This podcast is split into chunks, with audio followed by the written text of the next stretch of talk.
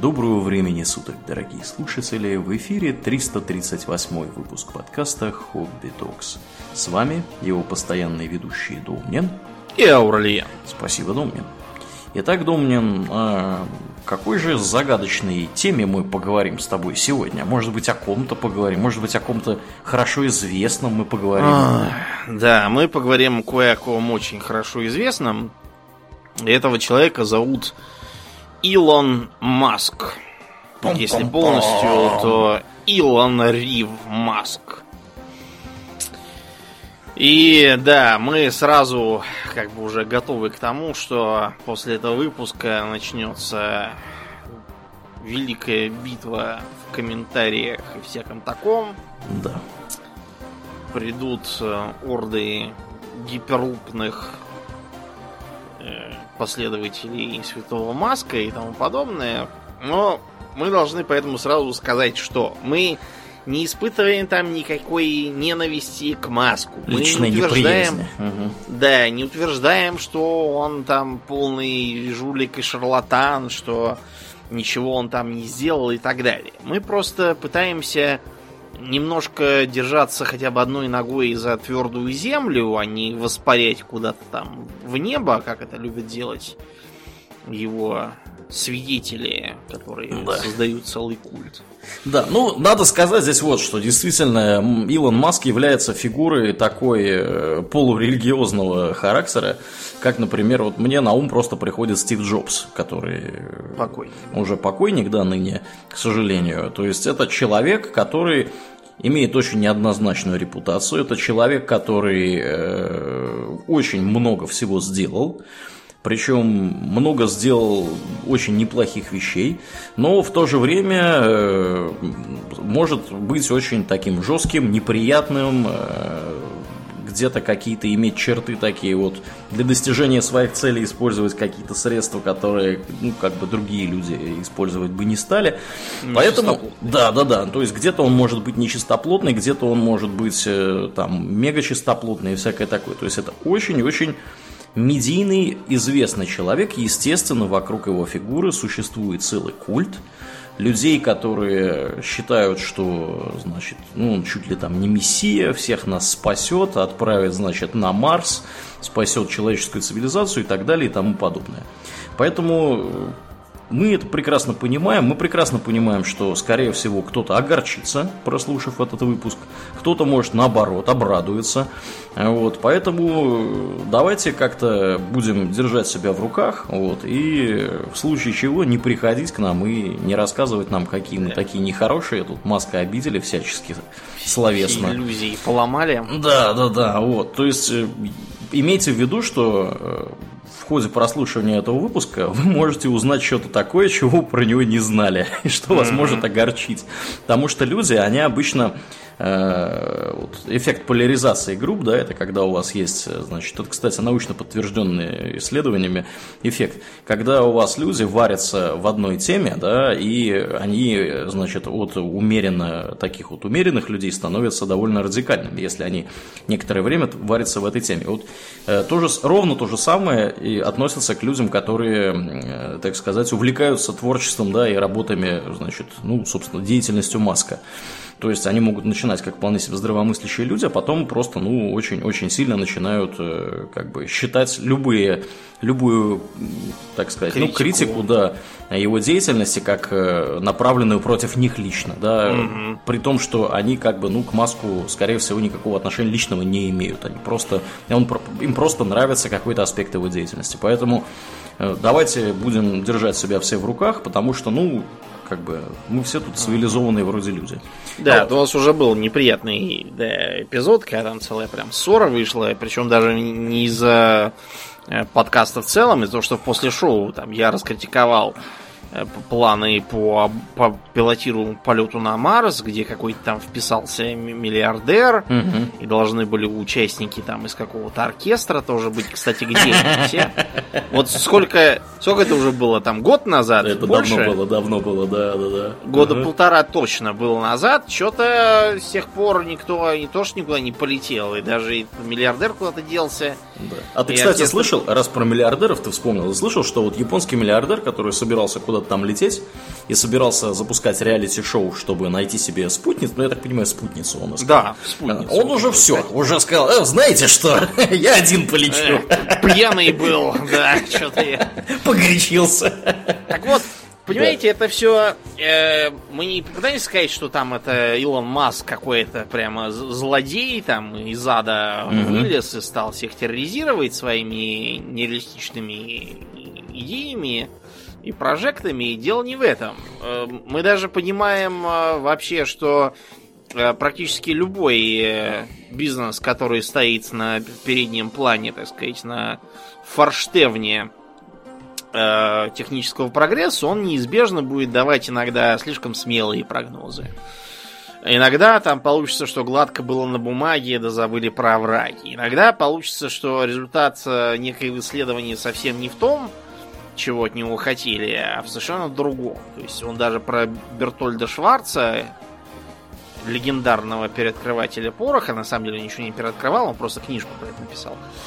И говорили, что он пытался создать золото с помощью философского камня, создал, к сожалению, порох. Всего лишь. То есть, понимаете, как бы это все вполне, да, так бывает. То есть, когда там пытались, я не знаю, создать, э, бывает, краску, а создали там взрывчатку, действительно были случаи, когда пытались создать э, какое-то э, радар, а создали микроволновку в итоге Мгм. И так далее. Это случается так, что получается вовсе не то, чего надо. Но э, надо сказать, что в 21 веке появилась такая вещь, как э, э, имитация э, технического прогресса, которая позволяет своим э, практикантам весьма долго держаться, собирать деньги и крутиться там в топе. Да, Э, а типичный пример, вот была такая компания замечательная, там, Терранос она, по-моему, называлась. вот я Да, как раз да. к ней и подводил. Ага. Да. Тиранос эту самую эм, основала Элизабет Энн Холмс, которая примерно нашего с тобой возраста. Она Да, видишь, а, вот видишь, Домнин, мы, а, примерно нашего с тобой возраста, она пришла к успеху уже. Слушай, вот сейчас я объясню, как она пришла к успеху, и ты поймешь, что никуда ты приходить не хотел. То есть, как бы да, формально она э, такой э, была э, типичной self-made woman, Мгм. Вот, родилась она в Вашингтоне в семье простого федерального чиновника и обычной сотрудницы Конгресса США. Да-да. Вот. И, значит, она э, всем рассказывала, что вот ее тер- просто в панику повергало то, что нужно там, э, когда тебе кровь берут, там, из пальца-то еще ладно, там тебя ткнутся разок. Я даже, кстати, три дня назад даже нашел название для вот этой тыкалки в палец. Мгм, Но уже металлическая успел вот забыть. Да. Да, Оказывается, да, да, она официально как-то называется каким-то словом, а я опять забыл.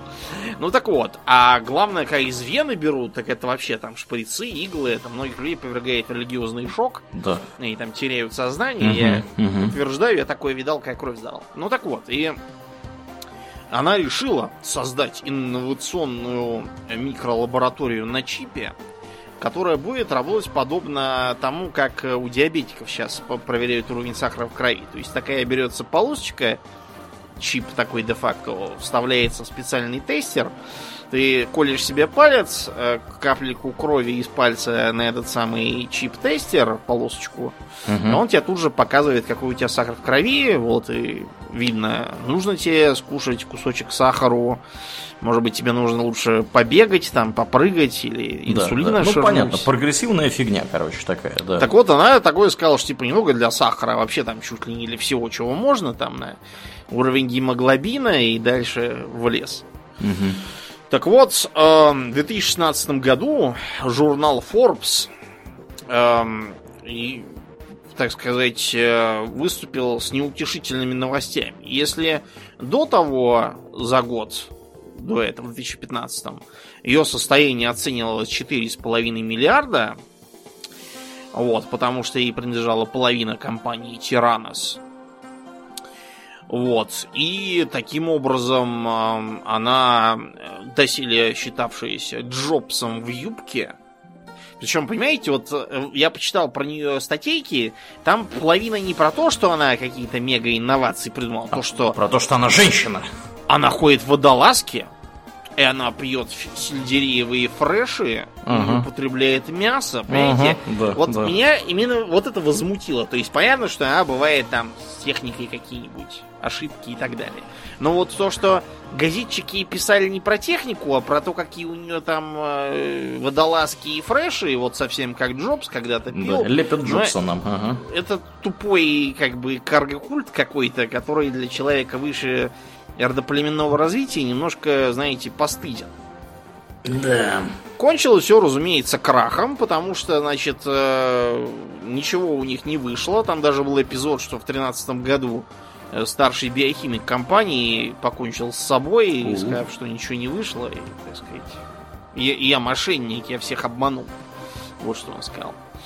Э, некоторое время Холмс побарахталась. Она, например, когда на нее Министерство обороны, бывший ее клиентом, ну, это бывает так, если у тебя папа с мамой федеральные чиновники и сотрудники Конгресса США, можно и присосаться к госконтрактам. Так вот, Минобороны обнаружила, что что-то ее тесты, эти анализы крови, они показывают примерно такие же результаты, как если просто сидеть и от фонаря чего-то говорить. Монетку подбрасывать. Да, подбрасывать монетку, там, кидать кубики, D20, так сказать, бросок сделать ага. на анализ крови и Вскрывать так далее. птиц, да-да-да, по их кишкам да. там предсказывать что-нибудь. Угу. И так далее. Короче, на нее начали катить баллоны из министерства, поэтому она попросила генерала Джеймса Мэттиса вписаться за нее и ввела его в совет директоров.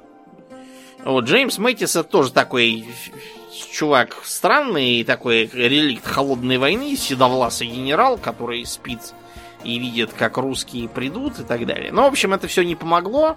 В итоге ей пришлось э, признать перед судом, что никаких анализов ее компания не делала, что все это было сделано просто традиционными способами, а там, когда это не получалось сделать, там все тыкалось просто пальцем в небо и писалось что угодно.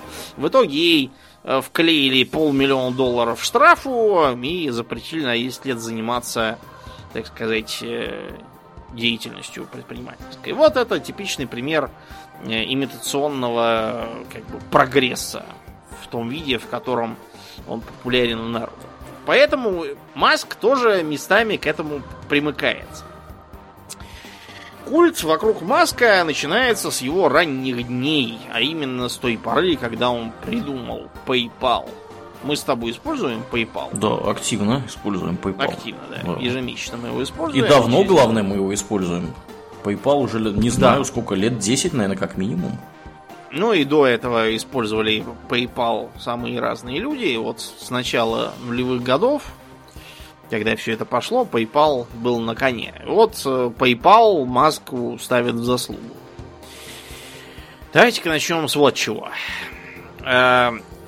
Изначально, в 98 году, в самом конце, была создана компания Confinity.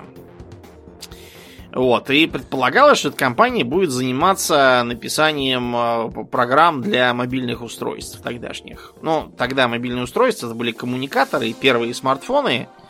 Выглядели они по, тогдаш... по, по сегодняшним меркам чудовищно, это ладно. И создали ее несколько человек, которые не Маск. Значит, э, в следующем году э, в этой самой Confinity был создан PayPal. Под PayPal они взяли деньги у Blue Run Ventures, венчурных капиталистов. Вот, и таким образом создали сервис для быстрого перевода денег. Опять же, ни в Blue Run Ventures, ни где-то рядом никого маска не стояла. Значит, э, уже заработав, PayPal э, привлек дополнительные инвестиции и начал там какую-то первую прибыль показывать. Э, инвесторы, вписавшиеся в этот процесс, поставили одним из условий, что компания начнет выкупать близкие или аналогичные стартапы. Ну, в принципе, Почему это делается? Да, это делается для того, чтобы конкуренции поменьше было. Да. Среди, среди аналогичных, так сказать, компаний. Ну и кроме того, вы можете какие-то технологические наработки у них позаимствовать, если там у них что-то толковое сделано. Да.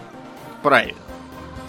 Так вот, примерно в ту же эпоху, чуть ранее, в 99 году, весной, Илон Маск стал одним из основателей XCOM. Исследовал лазерное XCOM. оружие, да, да, да. медикамп... Так, подожди, это не то. А, вот. Короче, этот XCOM был другой совсем. Эм, это была компания, которая должна была зарабатывать на платежах через имейлы. То есть Сейчас не на продаже трупов пришельцев, да, неизвестно кому. Да, ага. совсем другое было, да. Ну вот. Значит, деньги на то, чтобы участвовать в этом экскоме, Маск добыл следующим образом. У него в середине 90-х был вместе с его брательником, он периодически, опять же, всплывает в его прожектах, значит, uh-huh. они устроили компанию Zip2. Эта самая Zip2 э, занималась тем, что рисовала всякие карты и путеводители по разным городам, и таким образом продавала их газетчикам всяким. И в итоге, значит, их выкупил Компак. Ух ты. Да, Компак выкупил их по той же самой причине. Он тоже пытался нечто подобное создавать. И ему было Zip2 не нужен. Так что вот как э, PayPal, в который переименовали этот самый э, Confinity, выкупил XCOM, так вот Компакт до этого выкупил Zip2. Так что для Маска это все было уже не в нове. Так многие работают, тут ничего странного нет. То есть, видите, уже, когда Маск был выкуплен, PayPal уже работал, приносил деньги, притягивал инвесторов, причем серьезно, которые уже предлагали, видишь, в качестве условия некие стратегические шаги. Угу. Никакого Маска там до этого не было. То, есть все налажено это... было без, без него. Без него, да. Угу. Значит, Маску удалось действительно некоторое время порулить. То есть, значит, э, он э, несколько месяцев в 2000 году, примерно полгода, поработал CEO, то есть гендиректором в PayPal. Угу. Из гендиректоров его осенью 2000 года погнали. Погнали его, э, как официально было объявлено, потому что он почему-то загорелся идеей переводить э, всю инфраструктуру PayPal на Windows. О, понятно. Она на Unix, да была. Понятно, понятно, понятно. Угу. В общем, из-за вот этой вот фигни официально его выгнали. Так что, когда через два года, осенью 2002 года, eBay выкупил PayPal за полтора миллиарда, у Маска было примерно 10% акций. Вот он и получил примерно там, сколько, 165 миллионов по, по своим акциям. Э, дело просто в том, что на тот момент Маск был крупнейшим а, владельцем акций. То есть все остальные имели меньше его 11,7% акций. Из-за вот этого про Маска ходит разговор о том, что он там был чуть ли не самый главный PayPal, что он э, стоял за их успешной, одной из первых успешных компаний вирусного маркетинга. Они просто новых Э, этих самых клиентов вербовали следующим образом. Э, поощряли своих клиентов переводить деньги тем, кто к ним еще был не привязан. Вот, э, тем получали письмо, что вам перевели столько-то денег. И для разнообразия это был не спам, как в нынешние годы. Вот, а вполне натурально. Надо было ткнуть на кнопочку, завести себе PayPal аккаунт и деньги вывести на свою карту.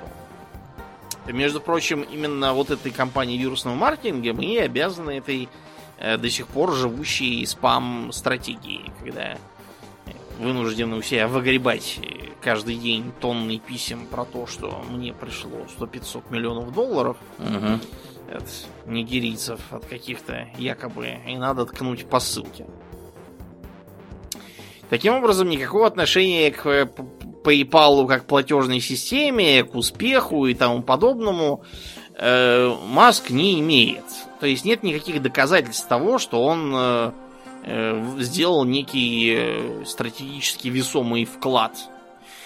Э, периодически в интернете можно найти цитаты, значит, э, э, про то, что якобы главный операционный директор PayPal вот как раз в 2002 году, когда их купили eBay, заявил, что Илону Маску пришла в голову идея вирусного маркетинга.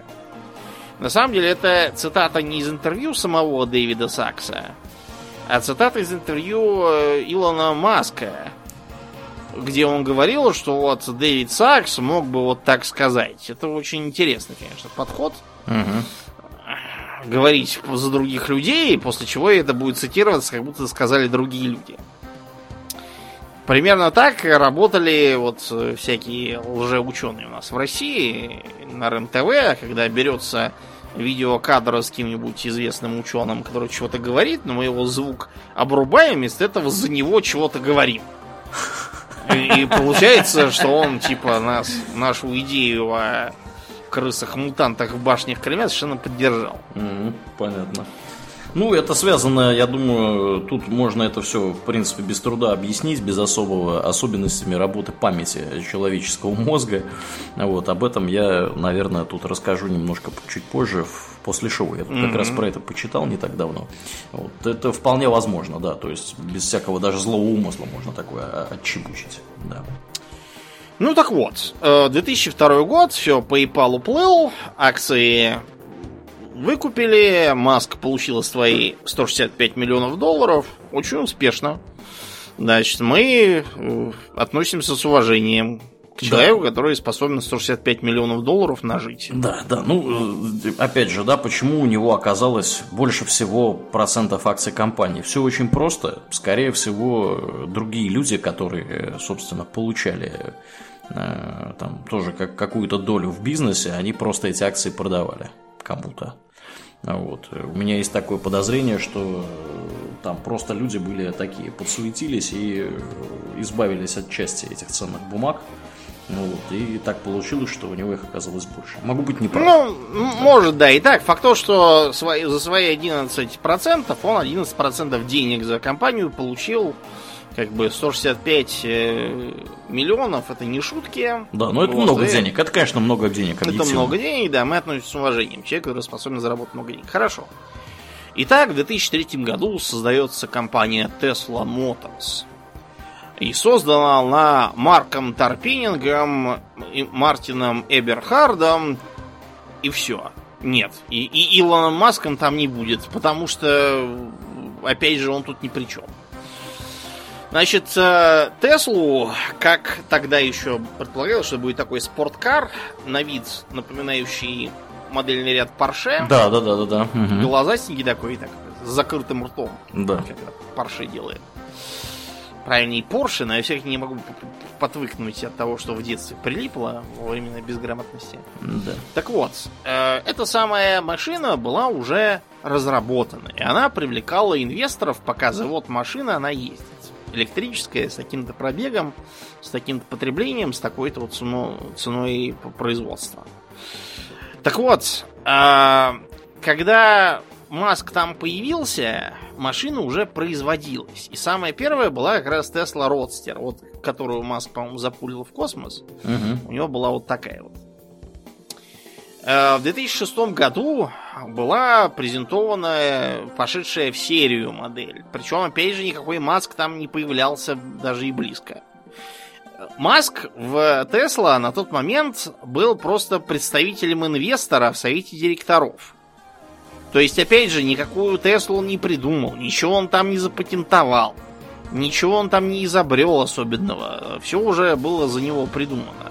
Так что сказать, что без э, Маска не было бы Теслы, нельзя. Это раз. Следующий вопрос. То есть, ты вот какую-нибудь Теслу видел? Да, я, я вот сегодня видел целых две. Я был ну, в музее, я видел сегодня э, какую я третью видел, Model 3 и mm. Model X. Там две стояли друг за другом, кто-то приехал детишек забирать. Ну, Швеция, тут есть богатые люди, да. Угу. Ну, я видел э, по-моему, года два, что ли, назад в первый раз ее. С тех пор я, может, еще раза два видел, я просто не запоминал. Но вот раза года два назад я видел ее на улице Обручева, недалеко от своего дома. Вот, ехал по работе как раз и стою, значит, на светофоре, гляжу от скуки вперед. Вижу, хопа, Тесла. Вот. Ну, в общем, это хорошо. Машина есть, она ездит. Никто не говорит, что это там какая-то плохая машина, что она не ездит или что там еще что-то с ней не то, может, что она не электрическая на самом деле. Ну, дело в другом. Ага, да-да-да. В том, что утверждать, как некоторые, что электрокар значит Тесла, это немножко наивно в 2020 году. Ну, Потому что, да, да, это да. Вот, э, как бы, давай посмотрим, что у нас есть из э, модельного ряда Теслы по, так сказать, э, стоимости. Значит, Тесла. Модель S это флагманский седан. Как здесь пишут, стоит 71 тысячу долларов. Плюс к этому за 10 тысяч долларов можно приобрести батарею побольше или еще там что-нибудь. Дальше объясняется, почему это все так дорого. Самый э, дешевый вариант это модель 3. Стоит 35 тысяч долларов сейчас. Это как бы без доставки и тому подобного. Хорошо, предположим, что там я возненавидел Маска и прямо кушать не могу, не хочу покупать его машину, хочу другой электрокар себе купить. Э, предстоит ли мне кусать э, локти, так сказать, и, и быть вынужденным ездить на дизельном двигателе, там, на карбюраторной машине? К счастью, к счастью, нет. К счастью, нет. То есть, если я хочу себе купить э, паркетник какой-нибудь такой солидный, я могу приобрести себе за те же самые 75 тысяч Audi и Tron. Паркетник может проехать на заряде 204 мили. Это 300 там где-то, ну, условно 350 километров может проехать без зарядки. 75 тысяч, вот, сравнимая цена без всякого маска обошлись, обратите внимание. При том, что фанбой в интернетах любит сыпать про какие-то там патенты, что он какие-то там десятки изобретений сделал. Но вот Audi то ли тоже сделали те же самые изобретения, то ли там все изобретения были в смысле э, закругленных уголков у чего-нибудь там, и на этом все патенты заканчивают. Опять же, сама вся идея патентов, та же самая Элизабет Холлс получила кучу патентов. Э, но если мы откроем художественное произведение Том Сойер Самуила Клеменса, известного нам как Марк Твен, то увидим, что там э, слово патентованный э, используется иронически, означающее как некая дутая торговая марка для дурачков.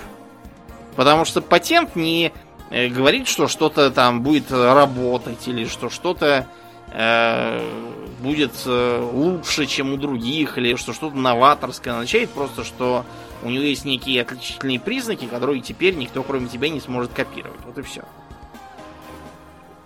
Поэтому я могу купить за 75 тысяч долларов паркетник от Audi. Если у меня нет 75 тысяч долларов, и я бедный, я не хочу паркетник, вот, я могу купить себе небольшой хэтчбэк от Chevrolet вот у них есть Bolt EV, э, электрический хэтчбэк, проезжает 259 миль на одной зарядке. Стоит 36 тысяч. То есть столько же, сколько модель 3 от Теслы.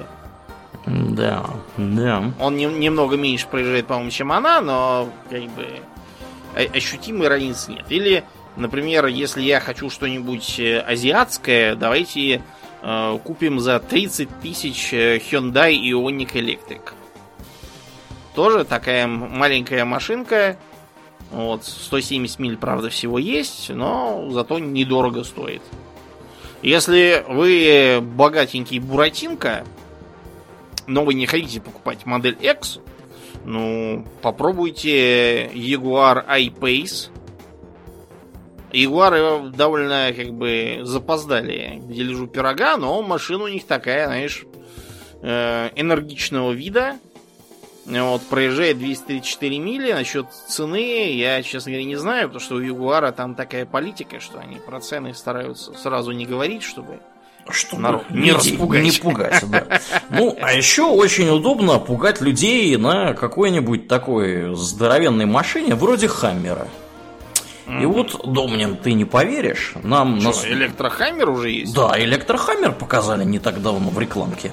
Фига себе. Самая дешевая модель э, стоить будет от 69 тысяч, то есть примерно в ценовом диапазоне Теслы. Только у вас это будет Хаммер, а не Тесла. Вот. При всем при том, что как бы надо понимать, что Тесла, она при всем своем внешнем неординарном виде, внутри чаще всего устроена довольно просто. А тут будет... Спартанский. Ну, да, тут будет Хаммер настоящий. Я тебе сейчас вот даже ссылку кину. Там внутри места очень много, я не раз... Я не ездил, я только посидел. В Хаммере? Да. А места до хрена. Да, а знаешь, где еще много места? Где? В Порше очень много места. Вот. Особенно если это какой-нибудь такой хороший, солидный Porsche. Слушай, ну там, по-моему, за электро Porsche цена была страшная, там 150 тысяч долларов, по-моему, какая-то. Вот сейчас поглядим, кстати, не вижу я, к сожалению, сейчас цены, но тем не менее, однако, показали в этом году, ну, буквально, как в этом году, совсем недавно, вот э, Супербоул был у американцев. Угу.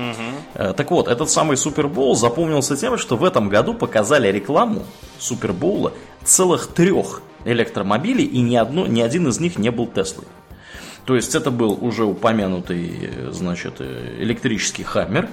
Потом был Porsche, который, кстати, выглядит прям, прям очень здорово. Ты ну, про понятно... Porsche Taycan, наверное, да, да, да, да, Taycan этот прям хорош. Ну, понятное дело, что он стоит вообще нечеловеческих Он денег. стоит чудовищно. То есть там, там походу, да, действительно, 150 тысяч, и это такой бюджетный еще вариант. Да. Можно и за 180 тысяч купить. Да, ну и Audi показали автомобиль. Э, не вижу, кстати, его названия почему-то. Я ну, это может быть, а, ты имеешь в виду, может быть, Audi e-tron, про который я говорил, по паркетниках прошлогодний? Нет, нет, нет, это что-то новое. Сейчас погоди. Новое совсем? Сейчас погоди, сейчас посмотрим, что это такое. Паркетник, а может и паркетник. Тут его не показывают целиком. Так что, ну да, я думаю, что вы Факт поняли, что к чему смысл, идем. Да, такой. Да. Выбор очень большой, никакой революции Маска не сделал. То, что про электромобили заговорили после него, да, это его заслуга. Но, как бы, тут опять же вопрос скорее в агрессивном маркетинге и безудержной похвальбе в соцсетях, поскольку, как бы, у если Порше скажет, ну вот у нас тут за 150 тысяч долларов есть такая точила, угу. не хотите ли стать эко-френдли за такие деньги, то им все покрутят пальцем у виска, потому что их клиентура это немножко другие люди. Да. А у Маска его как бы бесплатное паство это вот такие вот считающие себя техногиками гуманитарии, которые очень плохо понимают в таких сложных вещах, как то физика или экономика, но зато зато готовы поддерживать Грету Тунберг и прочих да, товарищей. Прочих товарищей. Вот ты очень точно подметил, что это маркетинг, потому что я сейчас смотрю, прямо вот еще одну ссылку тебе кину, чтобы ты тоже мог на это полюбоваться э, зрелище. Э, я смотрю сейчас на результаты исследования, которое было проведено в марте 2019 года, ну, а конкретно смотрю это на сайте газеты The New York Times. Американцам, калифорнийцам точнее, задавали вопрос. Вы можете назвать электрический автомобиль, который продается в США? 55% э, сказали «не знаем», никаких электрических автомобилей. Я не знаю, где они этот опрос устраивали, вот честно скажу вам. В какой части Калифорнии это нужно было спросить, что 55% сказали нет. А вот, остальные, понятное дело, 45% сказали да. Ну и из них больше половины сказали, что они знают Теслу. То есть Тесла это 24%. Сразу за ней Nissan Leaf 5%, то есть в 5 раз меньше. Вот, там Chevy Bolt и там еще меньше там другие. То есть понятно, что Тесла это просто самый известный электромобиль. И это, это я подтверждаю сам, потому что если бы не интересовался Маском э, вообще электромобилями из-за этого в частности, я бы не знал ничего ни про какие машины, э, э которые электромобили серийные, кроме Теслы. То есть я, э, вот я никогда не видел, чтобы о них говорили вне, наверное, каких-то автомобильных сайтов, на которые я не хожу, потому что я не люблю автомобили в целом. Uh-huh. Интересно. Uh-huh. Я вот про, как бы простой не автомобильный человек, мне неоткуда узнать о том, э, что есть еще кроме Теслы. Если бы я сам не полез искать, э, чтобы посмотреть, неужто он действительно такой визионер. А оказалось, что не визионер. Вот я как раз с тех пор одним глазом слежу, и поэтому вот на 2020 год знаю какой прогноз. Да. Ну, То есть... да. С Теслой, в принципе, я думаю, все понятно. Все понятно. Тут еще понятно другое. То, что э, Тесла, она, э, э, возможно, за счет того, что она чисто строится на электромобилях, потому что понятно, что ни Volkswagen там со своим этим электромобилем, ни Nissan там, ни Porsche, они не делают на них главную ставку. А, проблема в том, что у Теслы не было за свою историю ни одного прибыльного квартала. То есть вот ни разу. Эта компания убыточная постоянно. Причем она убыточная, судя по тому, что я почитал, она как-то убыточная, знаешь, по... Вот как Шлемазл, да? Шлемазл человек, который по божественному определению лишен достоинства и счастья. Вот эта Тесла, такое ощущение, по определению лишена какой-либо надежды выйти в плюс. Поскольку, при том, что она убыточная, она в таком виде, в каком она есть, она и то держится за счет субсидий. К примеру, вот э, в Гонконге там долгое время держалась субсидия на электромобили. И за счет этого цены их были достаточно низкими. Как только э, рынок начинает насыщаться электромобилями, власти, разумеется, решают все. Как бы мы выполнили задачу этой субсидии снизить выбросы от автомобилей в воздух. Правильно? Мгм. Следовательно, субсидии надо урезать, потому что иначе непонятно, как, эф- эффективность за те же деньги. То, что у нас 20% электромобилей, это хорошо, это дает серьезный бонус. Если мы получим 25 электромобилей за те же субсидии, это будет невыгодно просто. Пятипроцентный рост э, себе не оправдывает. Чем больше, тем дальше. И субсидии отрубаются. После этого получается, что э, Тесла стоит столько, что им, например, в Гонконге сразу же после отмены субсидий пришлось закрыть один из офисов. Просто потому что спроса нет за такие деньги. Мгм. И выходит, что э, чем больше машины продается, тем она продается хуже. Это, конечно, верно и в целом для принципа насыщения рынка, но здесь до насыщения еще как до Луны. Здесь речь идет именно о том, что э, модель реализации паразитирует на субсидиях. Вот и все. Ну, эта модель, наверное, порочная изначально, и ничем хорошим она кончиться не может. Поэтому, несмотря на то, что Тесла продолжает жить и плыть за счет э, постоянных, э, так сказать, повышений э, цены на свои акции, тут мы напоминаем, что, во-первых, Маск не так давно грозился, что он возьмет и выкупит все акции, превратит компанию в частную. По-моему, он 420 долларов обещал за акцию. Мгм. Был такое. После этого местная антимонопольная служба немедленно ухватила его за шиворот и сказала, так, то есть это такое как бы... Манипулируете ценными бумагами. На рынке ценных Да. бумаг, дорогой Илон. св- своими же, да, как бы. То есть само по себе манипулирование, оно, в принципе, еще ничего, а вот своими это совсем скверно. Так что Илону пришлось 20 миллионов долларов из кармана достать, чтобы его не, не потащили дальше по коридору. А он, мне кажется, там еще какие-то гадости в Твиттере писал про этих самых, про этот самый сек, который... э, Ну, он там такие еще гадости писал э, терпимые. Вот дальше какие гадости он написал, это Во время, во время известных событий в Таиланде. в Таиланде, да. Да, да, да. Ну Да. давай, Но до давай, Таиланда- может, до- еще не добрались мы. да. До Давай. Таиланда еще далеко. Мгм, Начнем с его с космоса. Значит, сразу скажем, что космические приключения Маска э, в целом занятие достойное и полезное для человечества. Потому что если мы, значит, сейчас посмотрим на таблицу кораблей, которые летают на Международную космическую станцию, я думаю, что это показатель. Мы обнаружим там что? Что с начала тысячелетия туда произвел 6 десятков вылетов пилотируемый Союз, из которых один был аварийный. Мгм. Это очень достойно. А, еще больше, 72 рейса, из них 3 не получились. Был прогресс, который не пилотируемый, просто сам летает и возит груз. Да, да. транспортный. Да. а, следующим за ними из ныне действующих, то есть тут еще был Space Shuttle известный. Вот. Space Shuttle держался после конца холодной войны в основном по инерции, потому что оказалось, что просто ему нечего возить. Кроме того, он оказался довольно аварийным в целом, то есть, когда он к МКС летал, все было хорошо. Вот, они почти 40 э, вылетов сделали. Но в остальном Space Shuttle показал себя слишком капризным. Наш Буран был хорош тем, что он первый и последний свой полет провел сам. Ему был не нужен экипаж, по большому счету. Если бы не конец Советского Союза, то он бы, наверное, был успешным. Потому что не надо возить людей, не нужна система жизнеобеспечения, и все это сильно удешевляет вопрос.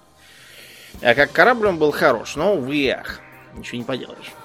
Так вот, следующим за действующими союзом и прогрессом сразу же, значит, э, идет Dragon, который произвел 19 рейсов к МКС, из них только один не удался. Dragon это как раз детище масковского э, масковской SpaceX. компании SpaceX. Да. Вот, но э, тут надо сказать следующее: то, что следом за Дрэгоном идут другие игроки. Значит, во-первых, это американские также компании Orbital Science Corporation, корабль Cygnus. Вот. Cygnus произвел 12 рейсов. Это грузовик тоже, такой же, как Dragon. Один раз так же, как и Dragon, долбанулся. Вот. Кроме того, южнокорейцы там тоже чего-то... Извините, не южнокорейцы, японцы, разумеется. И японцы тоже подсуетились подумали, что это мы в аниме-то все. Летаем на огромных боевых человекоподобных роботах. И решили построить в реальности таких? Решили хоть на чем-нибудь, да, полетать в космос. У них, значит, есть э, своя японская аэрокосмическая компания, построенная по образцу НАСА, как я понял. Они с 2009 года запускают э, свой замечательный грузовик Хунатори! Означает это белый аист. Японцы, конечно, поэтичный народ. Угу. У нас вот союз прогресс, о, маска дракон, а вот у них белый аист, романтика. Белый аист хорош тем, что он 8 раз летал и пока что ни разу не подвел своих создателей и человечества в целом. Тут, конечно, надо сказать, что пусть он еще десяток рейсов сделает, и так, если он тогда не долбанется, тогда поговорим про надежность, но в целом это тоже очень э, похвально. О чем мы тут говорим? О том, что почему-то ни про какой белый аист или про Сигнус, про этот самый, что-то никто никогда нигде не писал. Я, например, опять же, если бы я не интересовался темой, я бы не знал. Вот я как бы думаю, где я про них, кроме своих изысканий, чего-то слышал или видел. Хоть mm-hmm. раз. Вот кто-то вообще, э, да, и слушатели спросят, вы вообще знали, что у японцев есть свой космический корабль хороший? Я вот вообще не знал до этого момента. Ну вот, Аурлен, например, не знал, при том, что Аурлен в целом к космосу относится интересно. Угу. А про SpaceX и их разнообразные испытания знают все. Это, опять же, не минус, это плюс к Маску. То есть человек э, умеет продвигать. Проблема в том, что э, при продвижении он допускал, э, скажем так, очень смелые обещания. То есть, э, э, сколько раз Маск нарушил всевозможные сроки и тому подобное, я, честно, я пытался подсчитать, плюнул и решил, что э, обойдемся. Потому что э, он там к 2020 году уже чего только не должно было быть. Из-за э, самых простых случаев это пилотируемый полет к МКС. Пилотируемого угу. полета к МКС Маск не произвел до сих пор. Ну, да. То есть, тут, понимаете, у Маска еще такая есть э, э, хитрость. Он очень любит э, э, говорить, что что-то будет сделано, потом показывать какую-то там демонстрационную фигню, что вот э, чего-то куда-то действительно полетело, ничего там не сделала, там не доехала до куда надо, проехала 3 километра из 100 обещанных, неважно. Факт то, что вроде как что-то куда-то поехало, ну и все. А то, что конечного результата не будет, ну, это я, вопрос такой. Я здесь э, два момента должен э, как бы сказать. Э, я его, в принципе, понимаю на предмет того, почему он делает эти заявления. Потому что, э, потому что, понимаешь, в чем дело? Если людей не торопить какими-то дедлайнами, а, работа по закону Паркинсона, да, или Паркинсона будет, будет занимать все отведенное на нее время. То есть вот если там у вас дедлайн, условно говоря, сейчас у нас там середина февраля, у вас дедлайн там 1 марта, вот. Работа, которую надо сделать, она будет длиться до 1 марта. То есть люди да, там будут... будет начато 28 да. февраля, да. как обычно, и да, за ночь да. будет сделано. Вот. А если у вас нет дедлайна вообще, люди там будут э, ни шатка, ни валка что-то делать, там покурить в курилке, да, вот в Швеции тут фику, значит, кофе попить с булочкой, вот, потрепаться, кто там куда ездил на выходные, всякое такое. Работать никто не будет. Вот поэтому какие-то вот, э, значит, заявление того, что мы произведем какой-то продукт к такой-то дате, они изрядно придают стимуляции тем, кто непосредственно на местах занимается производством этого самого продукта. Это вот э, момент, э, собственно, первый. Так. Ну, а момент второй, ну, в принципе, всеми вот этими обещаниями должен кто-то заниматься. То есть недостаточно просто сказать, что вот вы знаете, мы сейчас вот здесь вот возьмемся и к такой-то дате что-то произведем. Кто-то должен стоять э, с кнутом, да, там или с пряником, или еще с чем, каким-то управляющим инструментом, должен организовывать людей, должен говорить всем, там, кому чего делать. Потому что люди самоорганизовываться в таких крупных организациях, да, как вот Tesla, SpaceX, там это скучная компания, что угодно, любая компания больше там нескольких там пяти человек, она самоорганизоваться не сможет, если у нее нет хорошего лидерства хорошего лидерства, хорошего менеджмента и так далее. На мой взгляд, Маск э, он, так сказать, это успеть везде хочет. То есть он и в этой компании, значит, гендиректор, и в той, и там, и сям, и этим он занимается, и тем, и в результате он, по сути, получается, занимается ничем. То есть я уж не знаю, как у него работа организована на местах. Скорее всего, у него есть э, заместители, которые, собственно, непосредственно занимаются повседневными, да, разруливанием повседневных каких-то проблем, а он уже какие-то проблемы разруливает самые высокоуровневые. Вот. Но, тем не менее, если работу людей не организовывать, ничего не будет сделано. И у меня есть сильное подозрение, что он просто, э, ухватившись там э, за 15 дел, не может толком сделать как бы ну, толком, тут опять же, что считать толком, да, сделать? То есть у него явно что-то получается. Другой разговор, что у него не получается сделать то, что он обещает. Вот. На мой взгляд, это исключительно по причине того, что людей нужно организовывать, и этим процессом нужно Надо заниматься. назначать ответственных. Да, да, да, конечно, назначать ответственных. То есть там должны быть э, конкретные люди, которые отвечают за конкретные результаты. У них должны быть для этого ресурсы и так далее и тому подобное. Скорее всего, ну, как бы там не все, так сказать, гладко сделано для того, чтобы те вот заявления, которые он делает, э, они э, каким-то образом соотносились к реальности. Ну и кроме того, думаю, да, напоследок, не будем забывать, что, собственно, это все пиар большому гембургскому счету. То есть, Тут можно понять, конечно. Да, то есть э, ему удается привлекать внимание к деятельности значит, э, своих компаний исключительно вот этими заявлениями. Там он в Твиттере что-то ляпнул, там в каком-нибудь подкасте покурил там траву, об этом тоже, я думаю, там дальше мы поговорим. Mm-hmm. Вот, то есть у него фактически, если я верно помню, у него в одной из этих компаний вместо бюджета на маркетинг просто его, он сам есть, понимаешь? То есть он... Бесплатный. Да, он бесплатно есть э, вместо маркетингового бюджета целой крупной компании. И вот та же самая Та же самая Тесла, которая торгуется на бирже и которая, несмотря на свою убыточность там какими-то нечеловеческими темпами, значит, куда-то там растет, э, ценные бумаги ее растут, а вот потом, правда, опять падают, потом опять растут, там ее колбасят вообще нечеловечески. Это все исключительно и результаты вот этих вот его громких заявлений, что мы к такой дате сделаем вот то-то.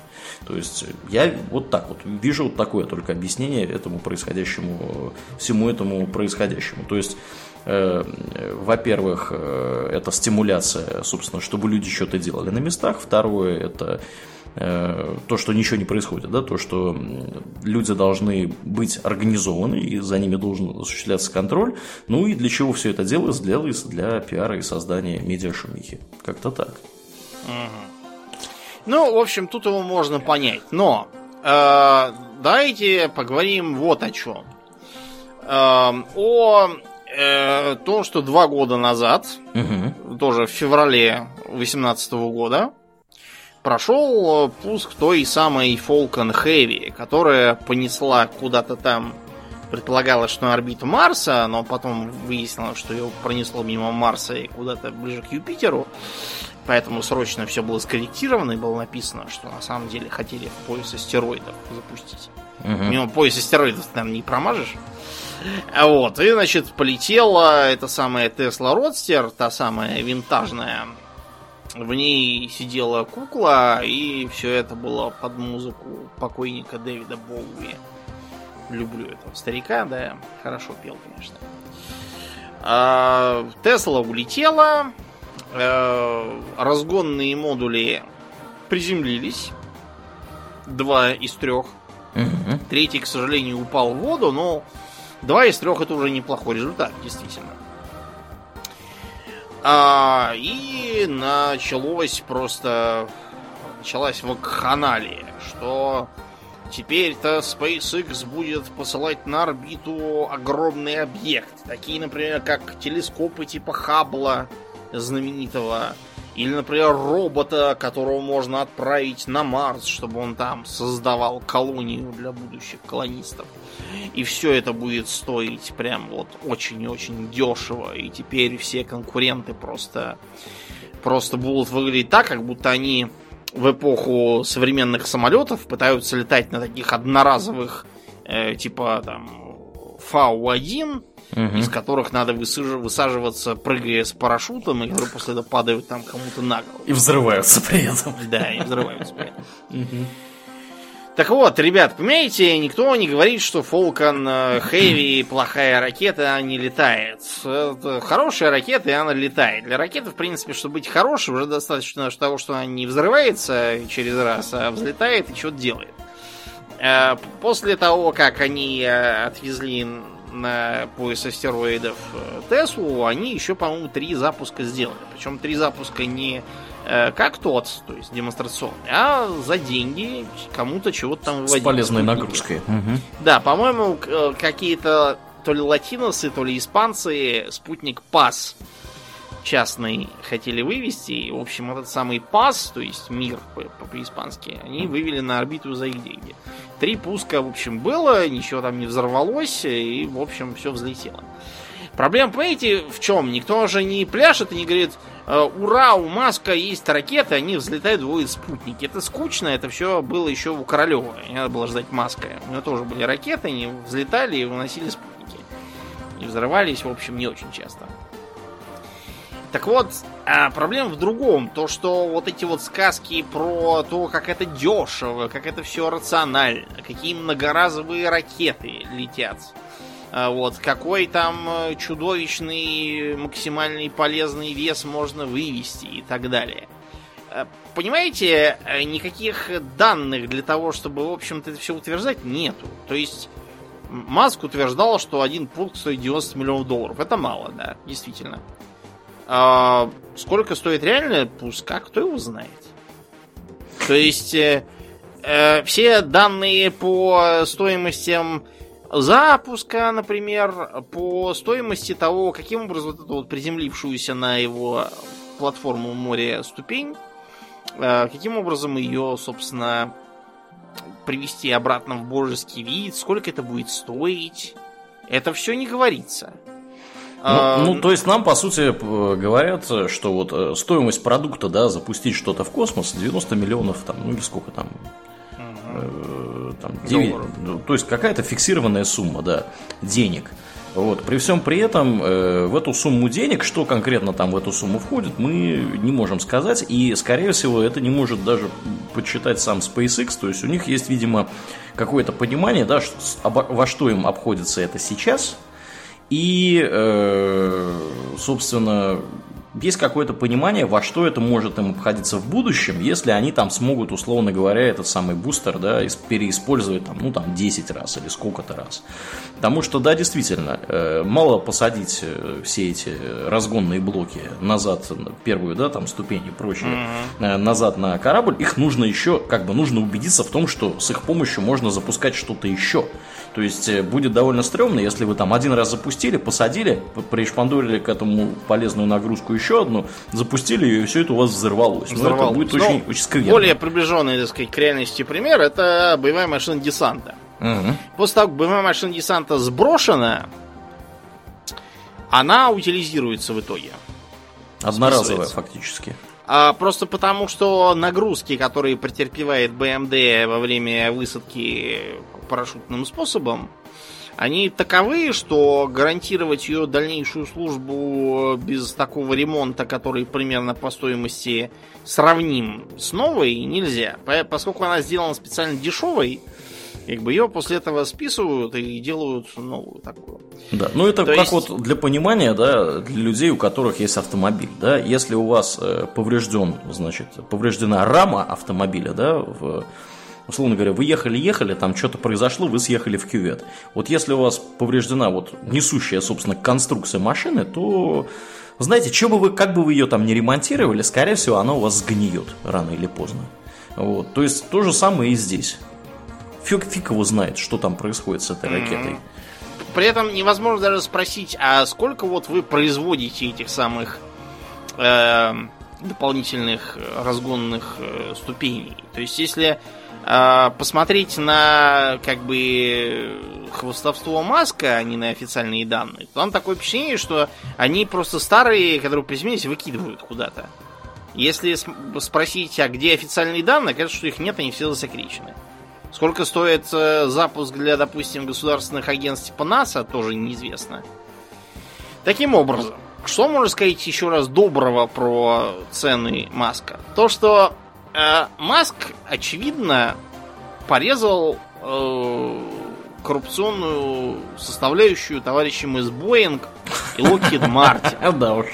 Потому что Боинг и Локхид Мартин э, последние там сколько-то десятилетий были практически единственными, кто для НАСА чего-то делал. Ну да, монополисты. И угу. поскольку в американской военщине и космической сфере царит просто сказочное воровство, и откаты, вот, да. Угу. Которого вот у нас даже представить нельзя, потому что у нас, у нас порядок обычно... цифр просто другой.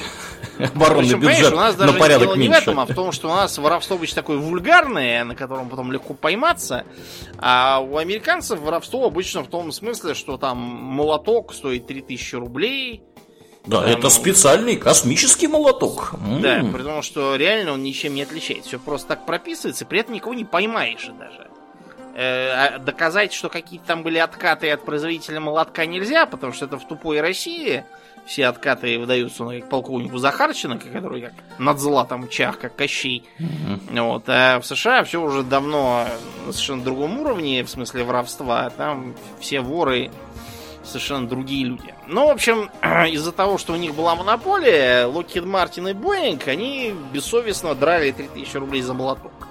Маск воспользовался этим и очень здорово пришел и там где-то, ну, на четверть считается, в среднем э, срезал косты. Учитывая, что э, конец нулевых, начало десятых это вообще эпоха резания костов во всех областях, не только в космосе. Маск пришел очень ко двору. Это, опять же, еще одно достоинство его копилку. Да, человек Коста сумел срезать. Что там у него реально, это вопрос другой, но у него получилось дешевле, чем у воров из Боинга. Да, ну и кроме того, э, не будем забывать, что есть вообще и другие, скажем так, частные космические компании американские, про которые, Мы опять уже упоминали, да. да, которых обычный э, среднестатистический человек, не приближенный к космической тематике, ничего про них не знает. Вот он знает, что есть у Илона Маска ракета, а что там, например, у Джеффа Безоса есть ракета, он не знает. Вот, ну и так далее. И надо понимать, что Маск тут, опять же, мы находимся в ситуации как, как, как с Теслой, да, и электрическими машинами. Э, то есть, вроде бы когда, это самая известная, да, э, значит, частная космическая компания, но при всем при этом существуют и другие, и они тоже что-то делают. Вот, и они, в принципе, тоже, ну, не сапогом щи хлебают при, при всем при этом. Угу. Ну так вот, то есть э, космос это одна из, э, наверное, самая главная из масковских вотчин, который претензии такие сравнительно второстепенные. То есть ракеты летают. Это ракеты, в общем, достаточно дешевые по сравнению с зажавшимся варьем из Боингов и Локидов Мартинов э, со своими немыслимыми ценами. А прикинь, вот. думаем, придут к нам люди из Боинга и захотят у нас рекламку повесить в подкасте. Что мы им скажем теперь? Мы им скажем то же самое, что и всем остальным, мы не даем рекламу. Если они хотят нас поддержать, пусть подписываются в Патреоне. Да, да. Угу. Короче говоря, тут э, на этом моменте примерно все достоинства Маска, которые мы могли найти в рамках должен осмотреть, заканчиваются, начинаются безумные прожекты. О, ну, с чего начнем? Ну, например, э, Solar City ты когда-нибудь слышал про такое? Да, да, разумеется. Ну, ты слышал, а многие другие не слышали. Даже специально попробовал погуглить. У нас народ что-то про это не говорит. Значит, Solar City э, была, значит, э, его двоюродным братом основанная компания такая, в 2006 еще. Вот, и они делают солнечные батареи. Вот. Solar City э, пытались с ним сотрудничать, поставляя батареи для его, например, Powerwall, и де-факто оказались единственными поставщиками, которые эти Powerwall э, признают в целом. Вот. Но, в общем, э, в итоге, по-моему, этот Solar City э, кончил тем, что присоединился к Tesla за счет обмена э, акциями. То есть, типа, как бы был выкуплен. Он потому что слишком близко подошел к банкротству. Поэтому теперь его проблемы это проблемы Теслы. Да, ну там история была такая, там эти чуваки начали массово устанавливать э, солнечные батареи, да, в некоторых американских штатах, ну, я думаю, ни для кого не секрет, что американские Соединенные Штаты ближе к экватору находятся, чем Российская Федерация, mm-hmm. да. И... Как, как Средняя Азия где-то. Да, да, да, то есть там всегда довольно тепло, и в некоторых штатах там особенно тепло и особенно солнечно, и, соответственно, люди, в принципе, там могут большую часть своих потребностей в электричестве обеспечивать установкой э, солнечных батарей и аккумуляторов здоровенных. Аккумуляторы нужны для того, чтобы электричество у вас было в доме в течение да, времени, когда солнце не светит, например, ночью. Ну и кроме того, в течение дня там тоже интенсивность свечения может меняться. Поэтому, э, когда мы говорим о солнечных батареях, мы должны всегда иметь в виду, что где-то они должны быть подключены к аккумулятору в обязательном порядке, потому что, э, ну, иначе просто ничего не будет работать, как только солнце где-то там скрывается за горизонтом и всякое такое.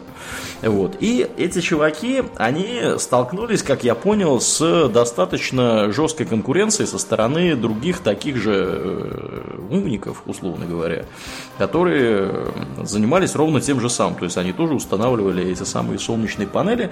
При всем при этом панелей это, этих там производилось какое-то бешеное количество. И в итоге они оказались в ситуации, когда работа вот этих мужичков, которые к вам приезжают, э, собственно, с солнечными панелями, закидывают их на крышу, там как-то их устанавливают и всякое такое. Но это просто оказалось дороже, чем, чем можно было собирать с людей, которые хотят эти панели устанавливать. Естественно, там были вот эти все истории, что да, вы можете продавать это электричество, электричество, значит, uh-huh. в сеть. Но, опять же, надо понимать, что для того, чтобы все это работало, это нужна очень сложная электрическая сеть э, американские сети, они в принципе плохо приспособлены к э, таким вот вещам, к чему-то такому нестандартному. Все, что выходит за пределы там, сжигания там, мазута, угля и всякого такого, да, или там гидроэлектроэнергии, которая равномерно, прямолинейно поступает, значит, в электрическую сеть, если у вас там что-то там, значит, какие-то киловатты внезапно образуются где-то из-за солнечной батареи, и их куда-то нужно приткнуть, ну, там получается очень, все очень получается сложно и дорого, если кратко. Угу. Вот. Я объясню чисто так, для того, чтобы кто-то мог представить, о чем сложность. Понимаете, вот батарейка, она, например, ток дает постоянный. Ну, естественно. а в сети ток переменный. То есть нужен инвертер. У инвертера есть КПД, причем КПД это далеко не стопроцентный. То есть это означает, что уже достаточно значительные потери. Причем чем дешевле получается инвертер, тем больше потери. Это так, чисто для примера. Ну, в общем, Solar City этот самый чего-то там тоже ставил. И все это привязывалось к мега-анонсу 2015 года, про который сейчас уже все постарались позабыть. Да, да. Powerwall. Да. Ну, То надо, есть- здесь, надо здесь вот что понимать. И Solar City, и Tesla, они, у них бизнес, в принципе, немного похож тем, что и те, и другие работают с электричеством, и тем, и другим нужно хранить изрядное количество электроэнергии да, в батареях. То есть в Тесле, там, условно говоря, под днищем находятся здоровенные батареи, да, которые время от времени имеют тенденцию там, воспламеняться да, в особо жарких условиях. Вот, и там из Тесла валить начинает черный дым, и выглядит все это, конечно, очень страшно.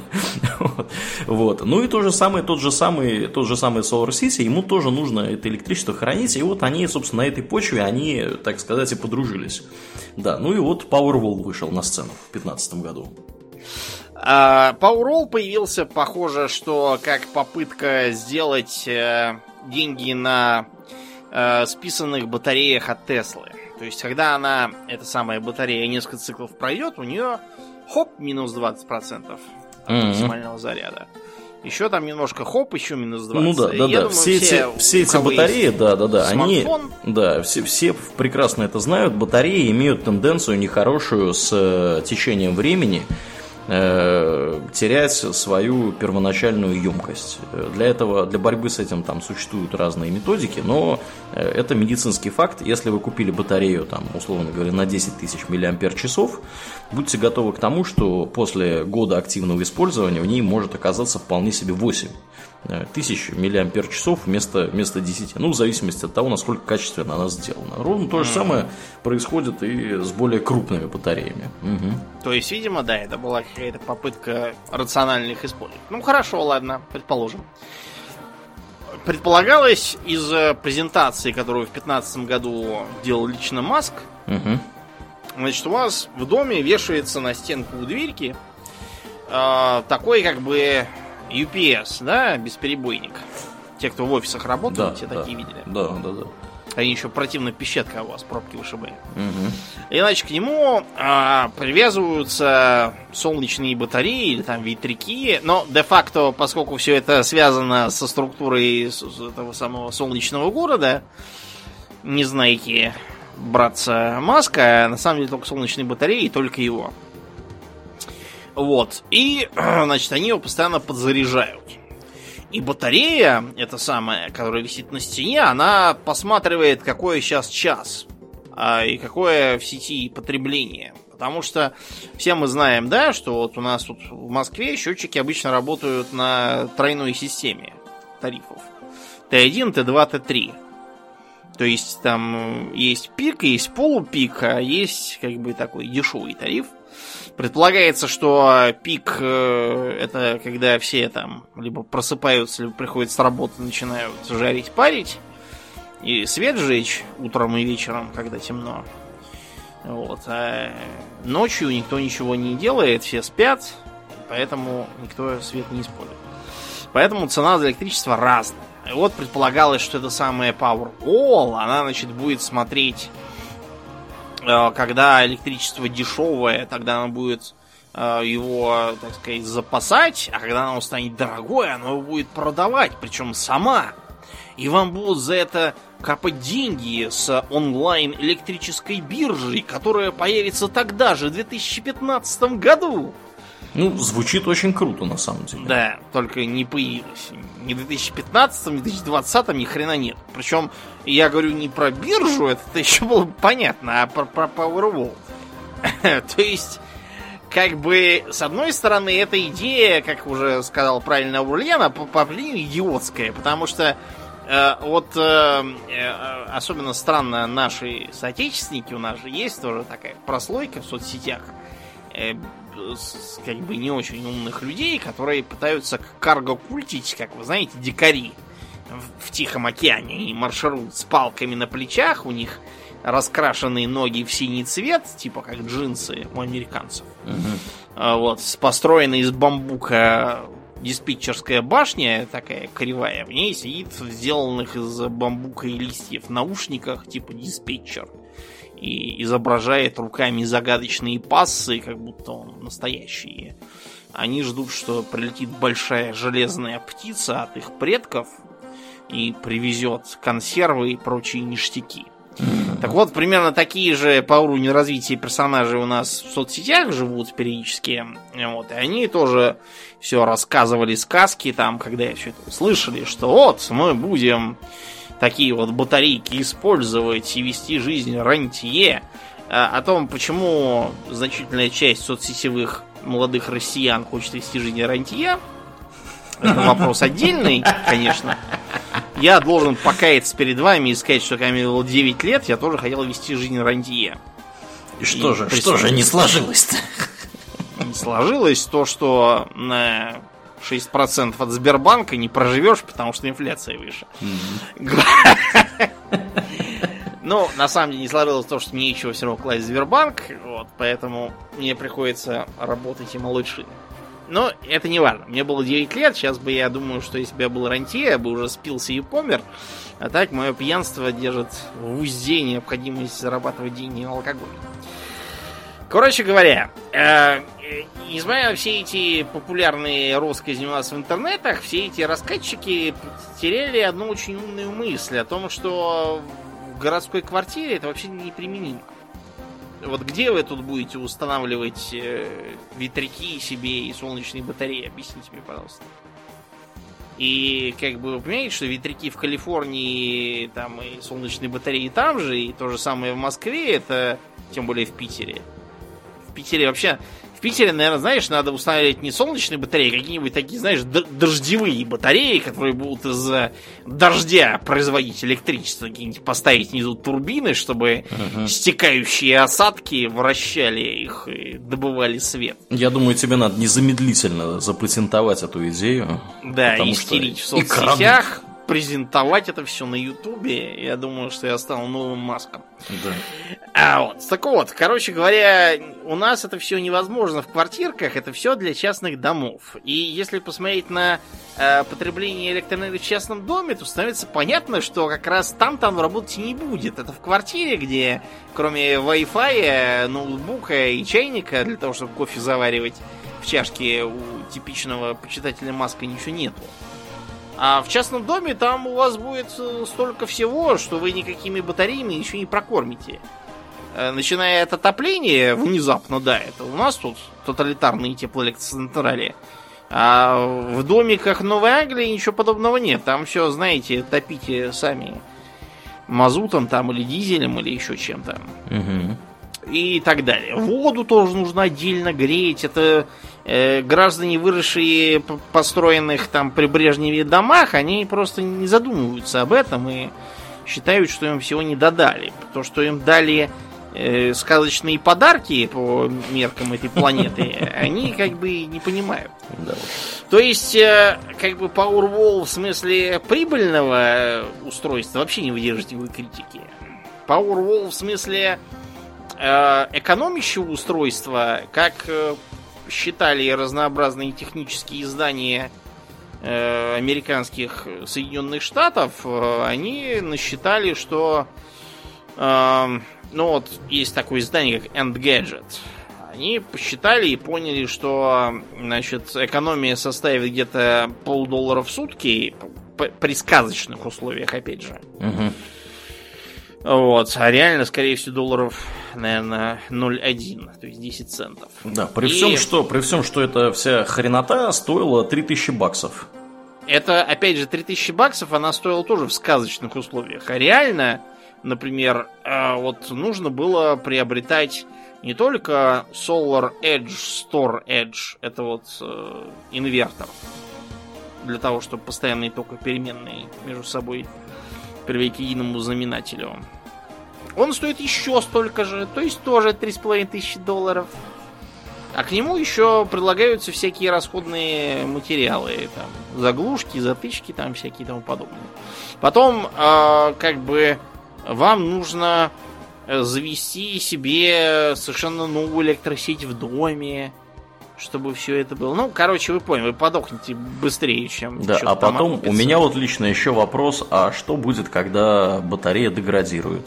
Батарея деградирует быстро, а деградирует где-то в течение года То реального вот, использования. Вот, это опять тут, же. Да. Вот у них тут написано гарантия 10 лет, а что дальше будет? То есть, вот как бы да, я, я выложил вот лет. я выложил вот там энное количество тысяч долларов, да, за какую-то коробку, которая весит 100 килограммов. И Дальше, как бы, когда эта коробка выйдет из строя, что они мне ее починят и как это вообще, как это вообще работает? Я, я, я спрашиваю без всякого этого, без всякой иронии, я просто не знаю, как это устроено. Может Ты быть, можешь быть спокоен, что как это устроено, просто потому что, понимаешь, оно ничего даже не начиналось. То есть э, после 2015 годовой презентации прошло два года.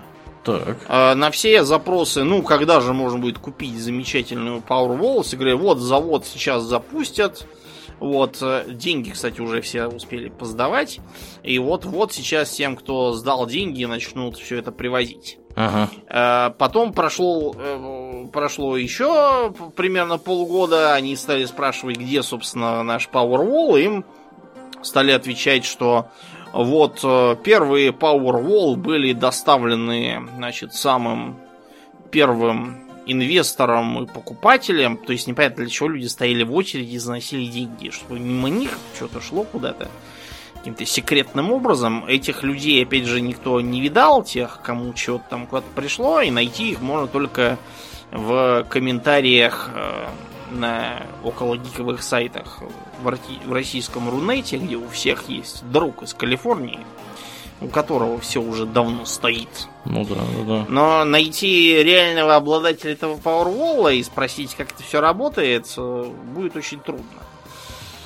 Короче, дальше начались э, типичные для Маска э, деяние, то есть э, он стал говорить, что ну вот сейчас будет Powerball 2, который будет еще более чего-то там эффективен. А я тебе скажу, что чем он будет более эффективен. У него, во-первых, э, емкость больше, вместо 100 киловатт часов у него будет 200. Вот. А при всем при этом, э, вот первый Powerwall, у него я нашел все-таки цифру 5000 циклов перезарядки а у второго якобы не ограничено. Как это вообще работает, я не знаю, как это устроено. Да, да, да. То есть что-то там такое этакое, надо почитать будет при случае. Вот. Но ты как бы просто имей в виду, что в Powerwall 2 там не случайно вместо 100 киловатт 200, а просто он стоит два раза дороже, чем Powerwall 1. Вместо 3000 долларов он стоит от 5,5 до 6,5. Вот он уже 6,5 здесь написан. Ну, короче, да. факт то, что это все было давно, давайте перенесемся к более близким временам, к прошлому году. Так. Значит, прошло 4 года с времени анонса. Угу где хоть один пример использования его в современной рознице. А где? Современной розницы его нет даже в США. А, из э, богатых э, участков Азии, например, с Гонконга, угу. где игра солнца есть, и частные дома тоже есть, э, передают, что последние два года ни одной Powerwall установлено не было совершенно точно. Просто потому, что столько лет последние заявки на установку Powerwall ничего не было сделано. Вот, таким образом, получается, что никакой Powerwall нету и никогда не было, получается. И что все это было а, обычным, так сказать, примером так называемого вранья. Ну и все, да, вот весь и вышел. Та же самая судьба постигла затею с спутниковым интернетом. Причем, э, вот что говорят вот некоторые люди, что национальный характер это миф. Никакого национального характера нет. Что там говорят, что немцы там якобы очень прижимистые и дотошные, и там много пива, там англичане якобы чопорные и так далее.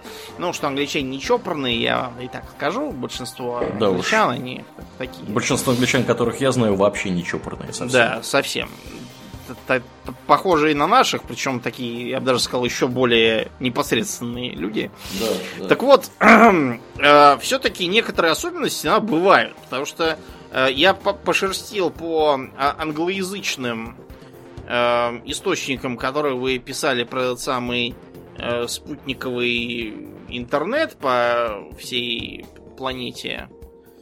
Вот. И, эм, к сожалению, э, обнаружил ее только в России.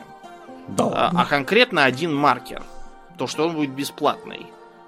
А, вот то есть, короче, всех... спутниковый интернет будет, но не бесплатный, но... надо так понимать это, да? То есть, надо понять, что он про, про то, что он бесплатно будет, никакой Маск не говорил, он же не идиот совсем. Это просто у нас эм, отечественные пользователи почему-то начали болтать, что он будет бесплатный. Прихожане церкви Святого Маска, очевидно. Ну, вот обратите внимание, что прихожане церкви Святого Маска там в Америке ничего такого не говорили, там нигде не говорили, только в России говорили. Вот у нас почему-то, видимо, страсть к халяве, она где-то там действительно пробивается, поэтому про бесплатность вы вот попробуйте сами найти. Где написано, что это в интернете будет бесплатно? Нигде. Только вот в э, пересказах э, в отечественных соцсетях и на около технических сайтах что-то там про то, что он якобы будет для всех бесплатно и части всем даром. Вот, только там это и есть. Вот. Э, видимо, извечная страсть к халяве. Короче, предполагалось, что будет запущена чудовищная группировка спутников. Все они будут транслировать спутниковый интернет э, на всю планету, и все будут получать его.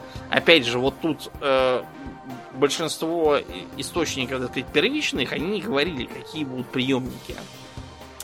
Про то, что э, приемники будут такие, что можно будет в любой телефон их вставить, это уже источники вторичные. То есть разнообразные тупорылые э, сайты для типа гиков с гуманитарным образованием, как у меня. Вот, это все их придумка. Маск ничего такого не говорил, тут он совершенно не виновен он обещал просто, что будут спутники, транслирующие интернет. Э, скажи мне, Аурлиан, а вот э, мы с тобой году, по-моему, 2002 шагали неподалеку от Южно-Бутовской улицы. Зимой это дело было. Так. И ты мне там рассказал, что у тебя какой-то был корешок, который завел себе спутниковую тарелку для интернета дома. Был такое, да, да. Э, только там это работало следующим образом. Э, тарелка работает на прием. Вот, я даже помню, что это был за корешок. Это был 2003 год, скорее всего. Или 2003, 2004, да. да. Ну вот а, я на год где-то ошибся. Да, да, да. То есть э, работает это очень просто. Устанавливается тарелочка, и она получает данные, соответственно, со спутника. Но тут есть нюанс. А обратно она передавать не умеет.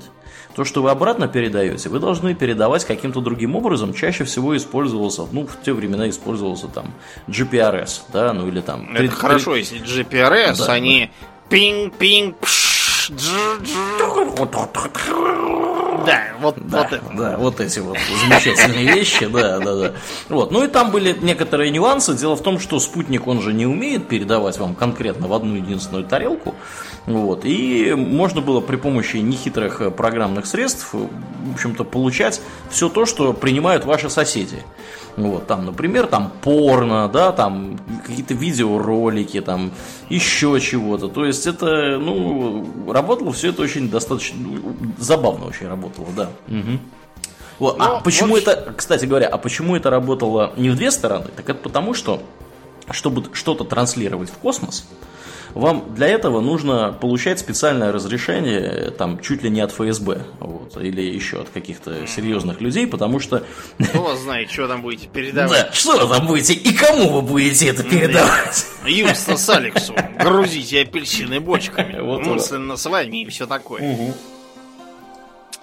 Короче говоря, все это было обознано Starlink, и рассказывались разные сказки про то, что будут, значит, в первую очередь 4000 с половиной спутников куда-то полетят, учитывая, да, то, что запуски SpaceX кораблей известны всем, и то, что никакие 4000 с половиной они в обозримом будущем не смогут туда отправить, это было понятно даже дураку. Угу. Но а, пользователям соцсетей все это как божья роса. Вот, так что до сих пор никаких э, спутников с интернетом Маск не запустил. И, кстати, даже если бы он запустил, если вы почитаете то, какие предполагаются характеристики для них, вы учтите, что для приема с этих спутников вам понадобится антенна от полутора до, в лучшем случае, там, метра максимум, минимум самый диаметр.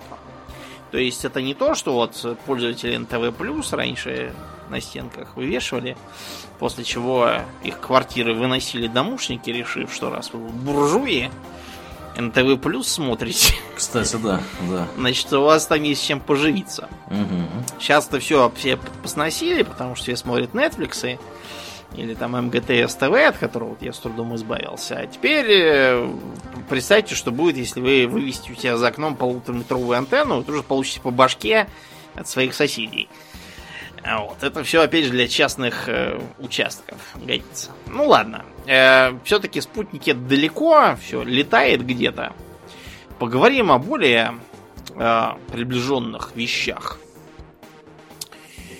Э, тут э, не так давно прошли вести разнообразные о том, э, что сперва, значит, э, Украина а потом и индийский штат Махараштра mm отказались от строительства гиперлупа. Чего это они? Такие вот обскуранты, так сказать, лудиты сидят на Украине и в Махараштре. Да. Им уже практически все, все соорудили, а они вот не хотят почему-то.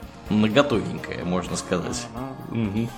Наготовенькое. Гиперлуп это такая, понимаете, такой мем, я бы даже сказал, уже последних лет, потому что э, он произвел, наверное, один из самых разрушительных эффектов на мозги пользователей соцсетей.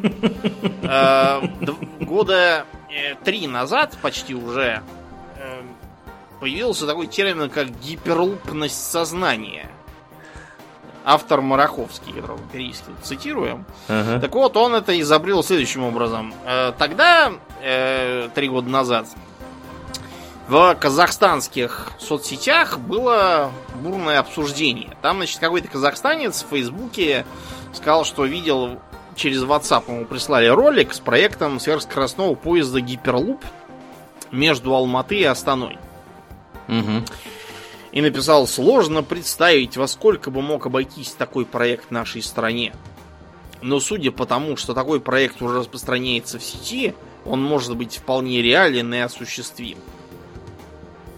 Ну, То есть, да, в сети логика, много всего распространяется. То есть, такой проект распространяется в сети, он может быть вполне реально осуществим. Это вот э, как раз то, на чем базируется основная э, идея Маска, то есть распространять в соцсетях ролики. Вот, и многие люди считают, что если у чего-то есть ролик, то это реально. Если у чего-то нет ролика, то это нереально.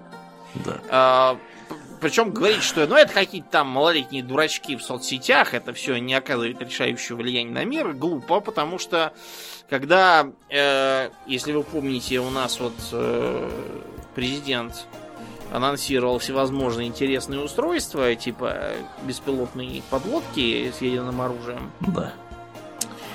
Э, на нее из некоторых вполне себе официальных министерств обороны стран Запада поступили э, соцсетевые ответы в стиле, ну, что это за ролик такой? Видно же, что э, какой-то он низкозернистый и не очень-то не очень красивый. Понятно, что ничего такого быть не может. То есть, вы понимаете, да, если в Министерстве обороны, как бы крупных мировых держав, да. сидят такие люди, то что требовать от соцсетей? Да, ну слушай, ну вот мы про гиперлуп тут заговорили, давай вообще вкратце это что напомним. Это? Вообще, что это за хрень такая?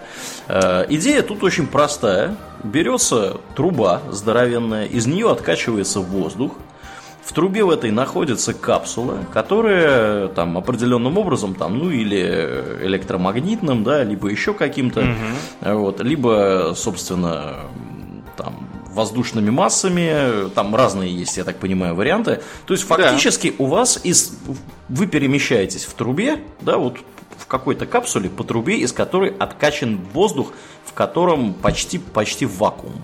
Да, чтобы не было сопротивления. Да, да, да. Ну и это, соответственно, как бы позволяет вам очень быстро перемещаться и, соответственно, э, как бы перемещать грузы и людей на большие расстояния.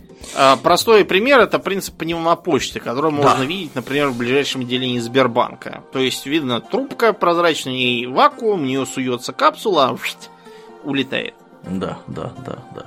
Вот. Ну и как бы а, Маск предложил вот такой вот вариант, вбросил его, так сказать, э, в общее пользование и говорит, ну, ребята, дорабатывайте детали сами.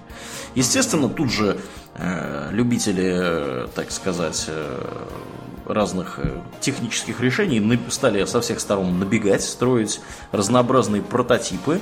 И вот, насколько мне известно, ни у кого дальше прототипов дело не пошло. Вот, mm-hmm. Я могу, конечно, ошибаться, если кто-то вдруг из наших слушателей в курсе о реальных примерах, э, где гиперлуп построен, и он работает на какое-то там расстояние, там, ну, условно говоря, больше километра. Э, вы нам, пожалуйста, расскажите, потому что я, насколько знаю, пока что сейчас, что с этим гиперлупом происходит, строят тестовые установки, на которых э, какие-то скоростные рекорды делают. Вот, например, э, в середине прошлого года Мюнхенский университет разогнал, значит, эту самую капсулу, 70-килограммовую капсулу, вот, э, разогнал ее до скорости 600, э, извините, 463 км в час. То есть это быстро. Вот, опять же, при этом там, я так подозреваю, никто не находился из людей, потому что если вы что-то такое разгоняете, то да, надо потом это все тормозить, а люди плохо реагируют на перегрузки. Да. Вот, то есть э, дело тут такое. Так что ну вот, вот да. да. Последние как бы из новостей, это, по-моему, от, от 20 января этого года. Вот, то есть там буквально недели три назад было. Угу. А, как раз когда в Махараштре, Индия, местный э, как бы министр финансов сказал, что э, поскольку гиперлуп э, не построен нигде, его просто нет в мире, и поэтому Махараштра это, наверное, самый индустриально развитый в Индии штат. Угу. В нем живет 127 миллионов человек, если что. То есть теоретически там бы как раз было хорошо что-то такое устроить, но Значит, э, если мы увидим, как оно работает, мы об этом подумаем. То есть в ближайшие годы ничего не будет. И даже на Украине, где предыдущий министр транспорта Амилян, сумасшедший, э, вот, он подписал контракт на строительство этого гиперлупа. Ничего, разумеется, сделано не было. Новый министр, когда Амилян наконец выгнали, пришел и сказал, что все гиперлупы отменяются, ничего не будет. Так вот, э, идея Гуперлупа этого самого уже 8 лет.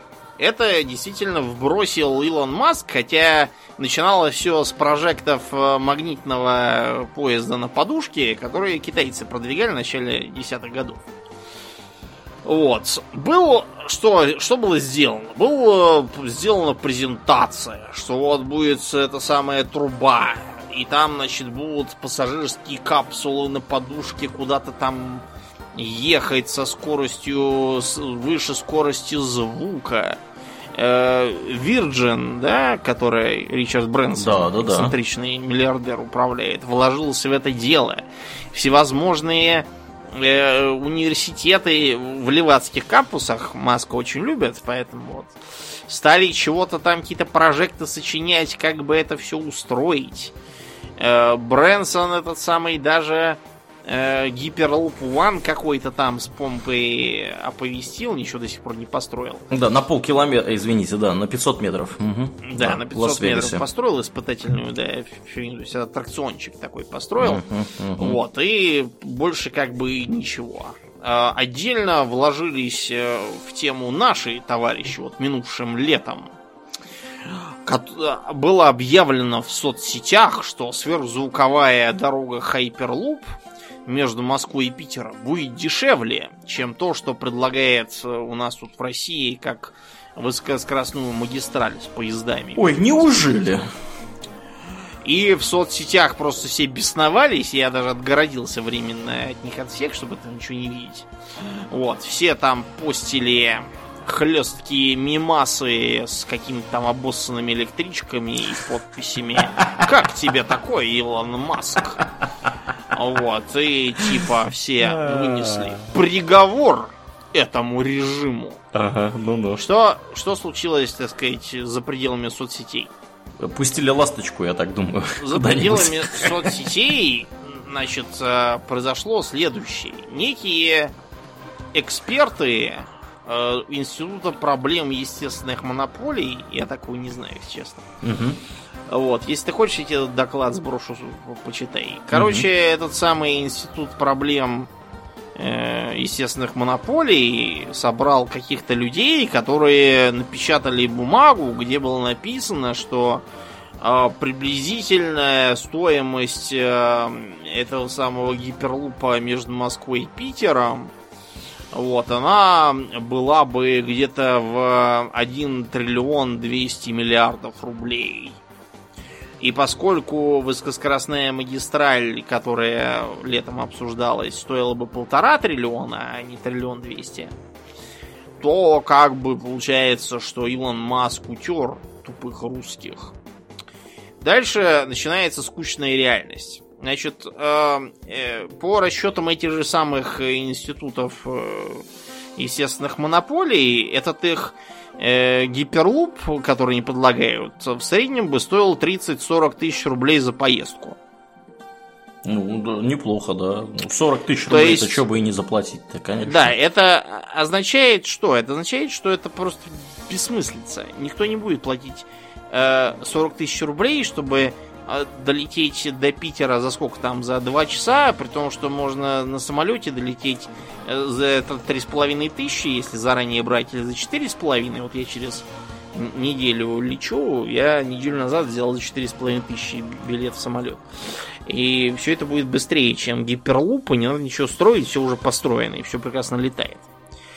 Э, и кроме того, все это окупается. А как будет окупаться ваш гиперлуп за 40 тысяч рублей, я не знаю. Кто, вот кто на нем будет ездить? Ну, вообще да, конечно, проблем с гиперлупом выше крыши.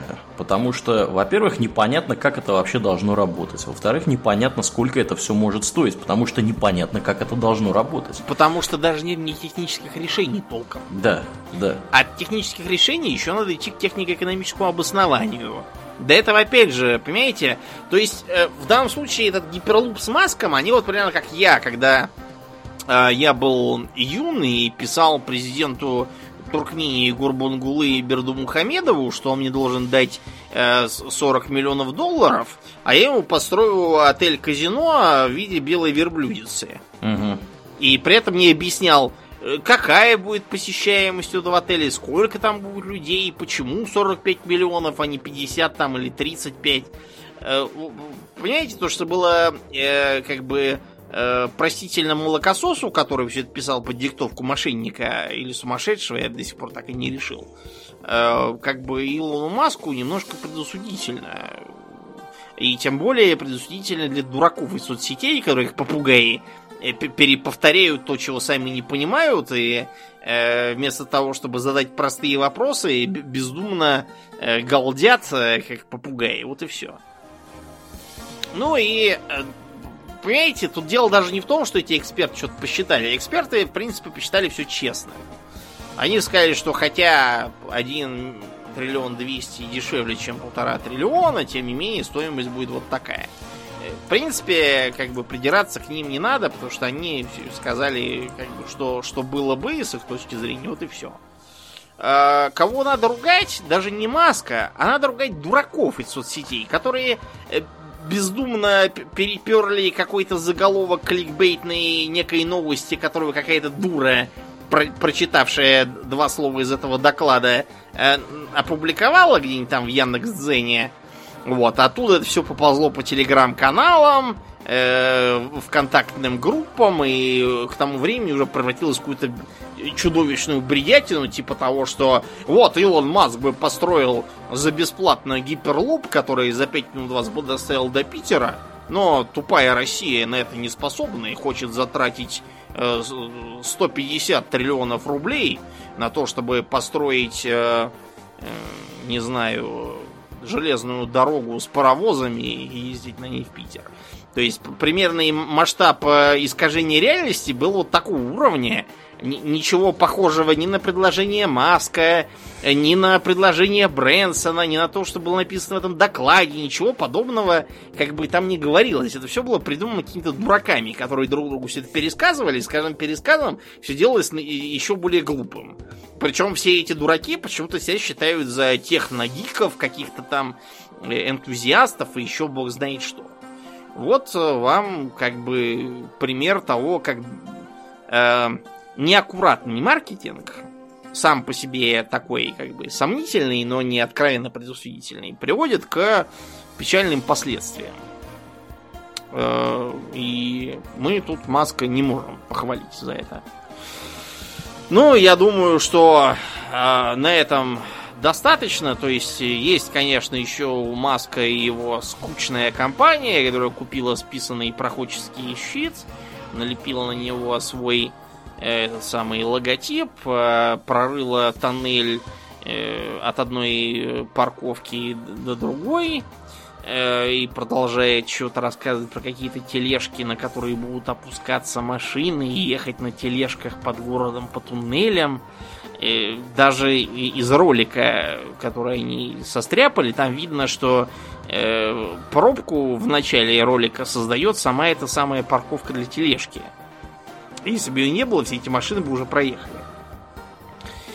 Поскольку это дело даже тоже не двигается как гиперлуп, давайте не будем тратить на нее время, на этом завершим вопрос. Да, ну мы оставили за кадром э, разные интересные другие э, эпизоды, да, которые, например, э, вот ты знал, что он хотел сделать сайт, который будет называться Правда? Знал, да. да. И в итоге правда.ком оказался занятым украинской правдой. Да. И он из-за этого взял э, домен правдух.ком. Который произносится, в принципе, так же. Типа правда. Да, правда. Ага. Вот. И, кстати, а ты не пробовал посмотреть, что там вообще? Я что знаю, что из как бы оригинальной затеи в том, что там будет ему просто было досадно, что. А, да, вот мы давай. Она не открывается, не открывается она. Она не открывается. Изначальная затея была в следующем. Там э, должно было э, быть типа э, сайт агрегатор новостей и читатели будут голосовать, какие из этих новостей истина, а какие фейк. Нет, а я понял не так. Там должно было быть, должно было быть, э, значит, еще помимо вот этих конкретных новостей, там должно было быть еще как бы рейтинг, насколько правдиво журналисты пишут. Понимаешь? А, Потому ну что я об этом и говорю. Да, идея-то заключалась в чем? Что там ну, про него всякие гадости писали много да. где. Вот. И, соответственно, он решил журналистам, вот этим, которые гадости про него писали, отомстить. И фактически хотел сделать вот такую вот, э, так сказать, такой вот сайт, на который могут набегать, значит, фанаты церкви Илона Маска, Маска и, и всех там, всех там поливать тролли. известными субстанциями. Вот. Ну и как бы понятно, понятное дело, что журналисты все в едином порыве сказали, что это полная ересь. Это даже как бы с точки зрения логики полная ересь. Да, да, да. И, в общем, как бы те, кто занимаются такими вещами, ну, они бы занимаются ерундой. Ну и в итоге, собственно, правда, это, я так понял, она не и, не, и не взлетела. Да, да, да, да, да. А, все бы это, понимаете, было ничего. Но в 2018 году произошел известный неприятный случай в Таиланде. В Таиланде детская футбольная команда отправилась э, бродить по пещерам, местная достопримечательность. Угу. Вот. И, э, к сожалению, неожиданно начавшийся сезон дождей привел к подтоплению этих пещер, которые, собственно, потоками воды образованы. Да? Да, да. И ребятишки а, ощутили себя самыми натуральными бобрами. Потому что, если кто-то вдруг не в курсе, бобры строят свои хатки таким образом, чтобы вход у них был в воде, а потом у них там такая безопасная хатка, куда другие звери не могут пролезть. И вот то же самое произошло с этими несчастными детишками, которые там страхом натерпелись.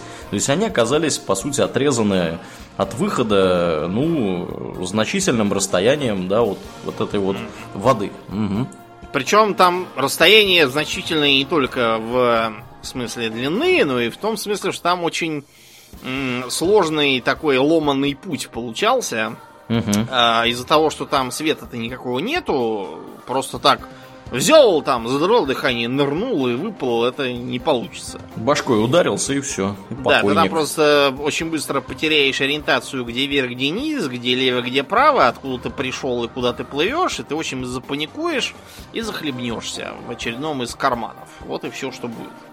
Поэтому, значит, детей было э, решено спасать. Была э, созвана совершенно героическая э, команда, там из разных стран люди прибыли. Э, некоторые из них уже были к тому времени в Таиланде, там кто-то случайно, кто-то там просто жил. Например, э, знаменитый исследователь пещер и по совместительству дайвер Верн, о, этот самый, как его, Унсворт, Ансворт. Так вот, эм, Да, Ансворт, да. Ансворт, да. Значит, этот самый Ансворт э, пребывал там с самого начала. Э, Там же участвовали местные военные, спасатели, и, в общем, много кто. Да, Вот, Ансворт этот, он, собственно, там не случайно оказался, он эту пещеру исследовал там... Ближайшие там 6 лет Да, там да, да. по ней ходил, То поэтому есть он ее хорошо- знал как свои пять пальцев, да. Мгм. Да, в темноте там или под водой он все это понимал, поэтому привлекли как ценного специалиста. Так вот, э, секрет в том, что про всех этих людей никто ничего не знает. Но все зато знают, э, что э, Илон Маск э, начал с того, что отправил в Таиланд своих инженеров и свои батареи, чтобы откачать воду из пещеры. Я не знаю, отправил он кого-то или нет. Факт то, что даже если отправил, это все было совершенно не нужно, нереально. И как можно откачать воду из пещеры в сезон дождей? Никак нельзя, потому что эта вода, она как бы постоянно прибывает. Вот и все.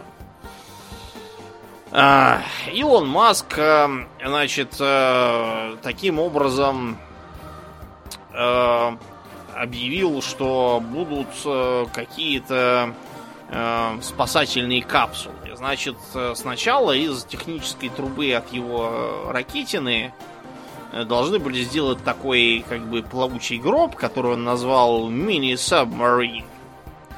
Вот. И ее должны были туда повезти. Там еще изначально должны были быть какие-то надувные спасательные капсулы с поддувом, чтобы, типа, проходить узкие места. Но Маск что-то там про них поговорил и забыл. И, в общем, в предпоследний день спасательной операции, когда там уже успели почти всех спасти и одного из спасателей потерять, к сожалению, он э, там как-то запутался в темном углу и, к сожалению, задохнулся. Мгм. Вот. И, в общем, Маск э, прилетел под конец, э, показал эту свою мега-штуку, всем показал э, на ютубе ролики, как его инженеры возят какие-то рамки на колесиках вдоль нарисованных на земле линий, кто-то там лежит на земле и что-то изображает. Вот. э, Твиттер активность Маска была такой, что если бы она могла спасать людей, то были бы спасены э, не только малолетние тайцы, но, наверное, еще полмиллиона голодающих африканцев, чи- чисто как побочный эффект. Вот. И ему даже дали орден от тайского короля, а в интернетах предлагали собрать деньги и поставить памятник главному спасителю детишек из тайских пещер. Но, к сожалению, э, на этом свете бывают грубые вот, и нетактичные люди, которые портят всю малину таким визионерам, как Илон Маск. Для начала э, начальник спасательной операции значит, э, местного э, тайского МЧС, Тхамлуанг Нарангсак Асатханакон, сказал, что это оборудование, конечно, технически изощренное, но оно непригодно для того, чтобы втащить его в пещеру. Никакой практической ценности оно не, не представляет. Обиженный Маск написал в твиттерах, что этот самый Тхам Луанг и так далее э, ничего не петрит в спасении из пещер, и непонятно, почему его везде именуют руководителем спасательной операции. Э, если вы проверите, он действительно был начальник штаба спасательной операции. Ну а потом этот самый э, любитель пещер и заодно ныряльщик Верн Ансворт, он, э, между прочим, не просто там где-то сидевший, консультировавший, писавший твиты, он как раз с аквалангом нырял и Э, через все 6 километров пути проплыл там через всякие закоулки, именно он их и нашел. Вы понимаете, да, что это не видеоигра, в которой ты такой плывешь, у тебя есть э, юзер-интерфейс, там хад, на котором видно, какой там у тебя компас, там и карта, можно посмотреть в любой момент, и сколько у тебя секунд воздуха осталось, и где ближайшая пещера с карманом воздуха, где подышать. Ничего этого в реальности нету. Поэтому Ансворт рисковал своей жизнью, потому что он такой человек, не молодой уже. Достаточно. Вот. И э, тем не менее он туда пошел не потому, что его за день не наняли, а потому что вот такой он доброволец был. Короче говоря, будучи простым британцем, он высказался достаточно незамыслевато значит, о предложениях Маска. То есть, э, значит, э, он предложил ему, что он can stick his submarine where it hurts. Угу. То есть, предложил... Засунь ему... свою субмарину себе. Туда, где это будет производить болезненные ощущения. Да, да. Ну да. Угу. В ответ на это а также на то, что, значит, ему там это все из, из э, интервью журналист такой, но ведь Маск же был в тоннеле, то есть что это вы тут на святого Маска наговариваете? Вот. Э, и он ему говорит, так его оттуда сразу из этого тоннеля выгнали, чтобы не мешало. Вот.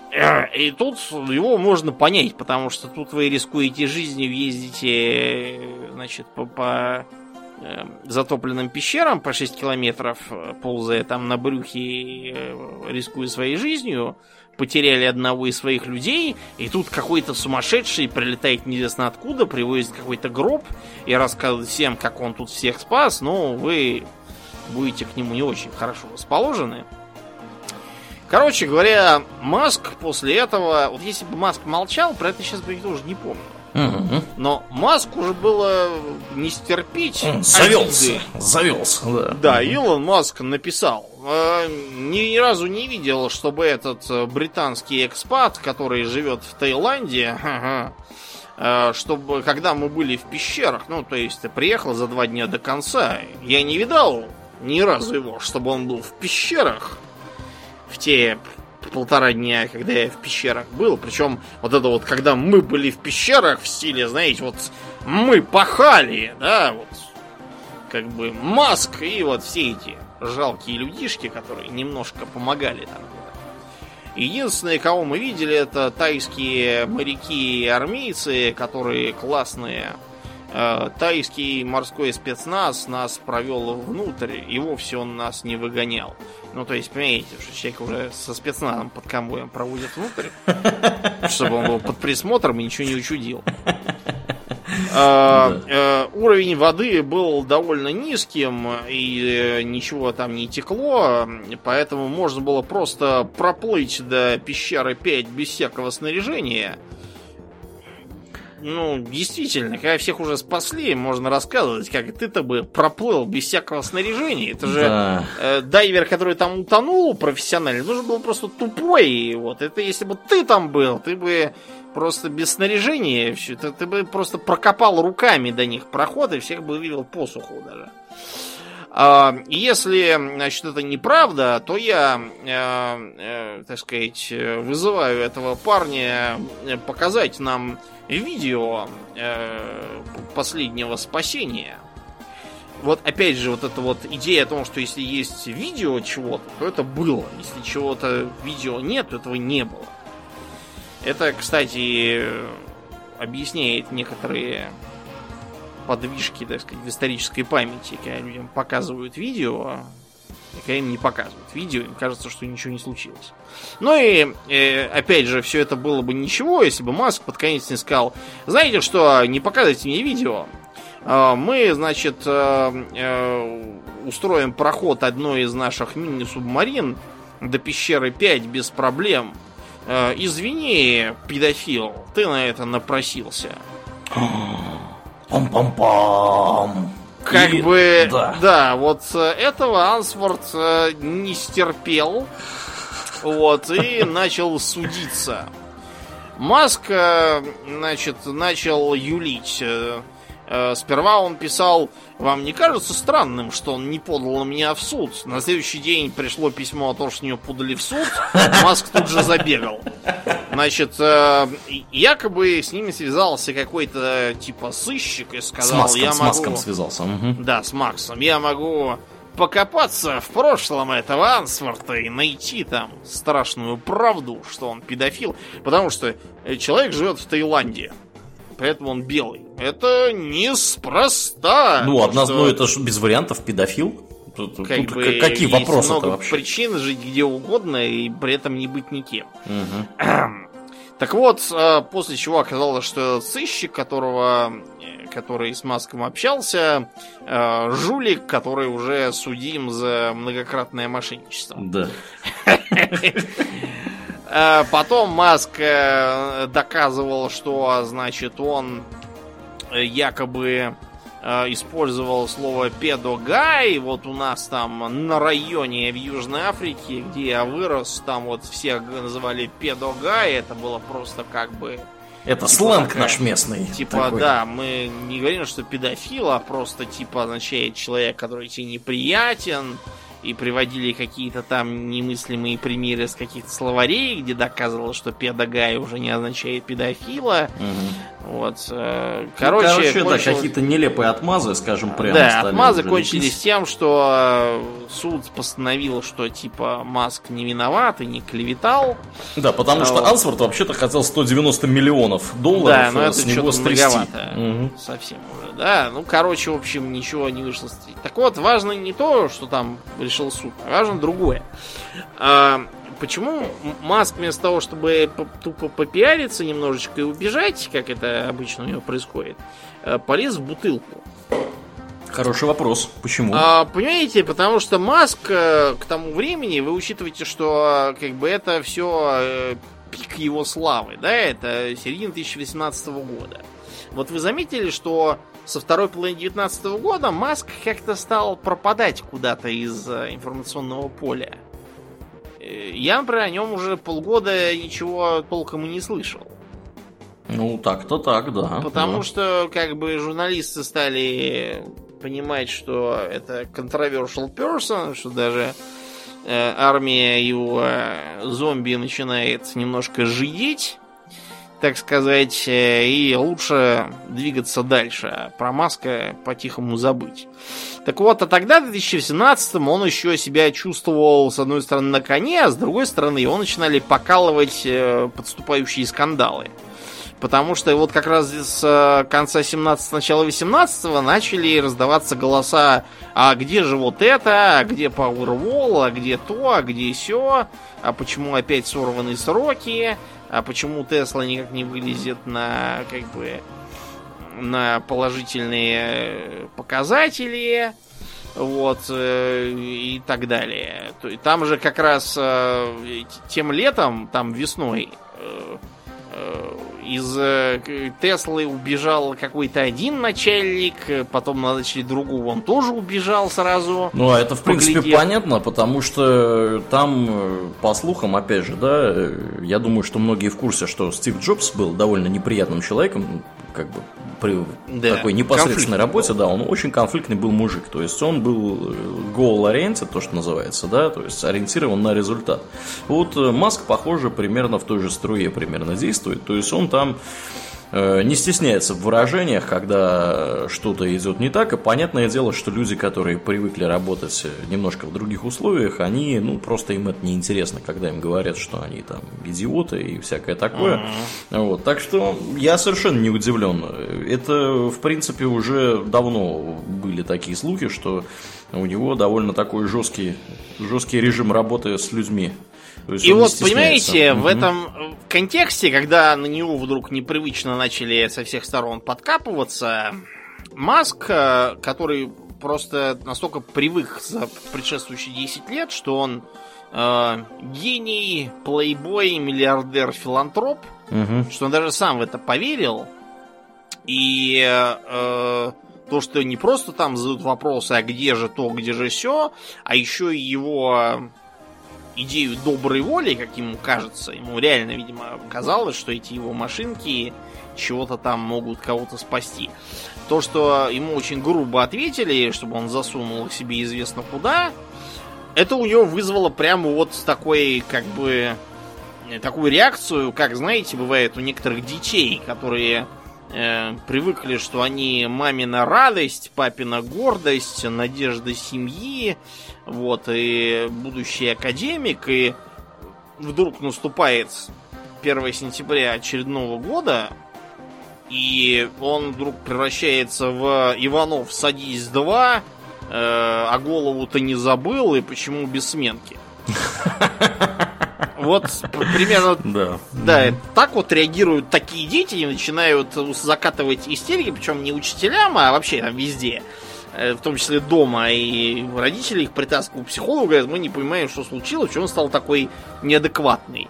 Вот э, этим объясняется и неадекватный припадок э, Маска, его потом, разумеется, образумили, он попритих за последние годы. Ну вот, это был такой пик. Я думаю, что от лета 2017 года можно отчитывать как бы историю падения и забвения маскианства как э, эзотерического учения. Да, да. Ну а потом все-таки нельзя же так долго находиться в новостях. Люди все-таки устают от одного и того же. То есть, э, либо нужно что-то отчепучивать, либо нужно что-то, не знаю, еще Он делать. уже, по-моему, отчебучил все, что мог. Курил траву в прямом эфире. Да. Чего там еще делал? Ну, ну в общем, да, да, да. пока вот так. То есть э, э, достижения, которые бесспорны, мы осветили. Э, то, что было не освещено из недостижений, тоже осветили, а также кое-какие мысли касательно причин происходящего мы тоже высказали. Я думаю, вот теперь уже все. Да, да. Ну и э, напомним, Домнин, давай, наверное, раз уж мы закругляемся и переходим к после шоу, давай напомним, что у нас будет э, выступление публичное. Да. Расскажи. Будет публичное слов. выступление. Значит, я должен, кстати, оповестить э, о некоторых изменениях в политике. То есть выступление по-прежнему состоится 1 э, марта в 18.00 по адресу Новорязанская, 29, строение 3. Это клуб «Археология». Э, начало будет 18.00.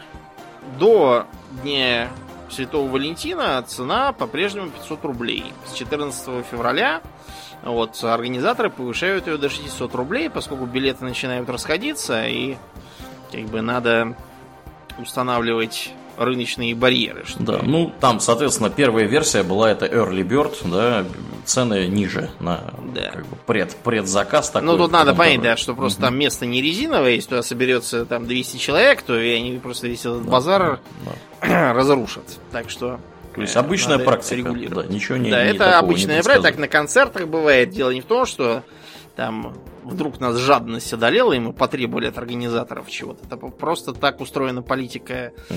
в отношении заведений всяких.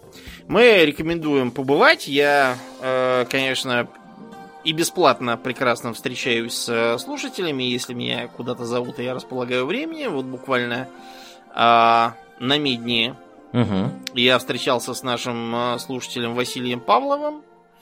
Вот, получил от него ценный подарок в виде набора э, письменных принадлежностей. Я постоянно что-то пишу по работе, поэтому мне все эти тетрадки и блокноты как раз пригодятся.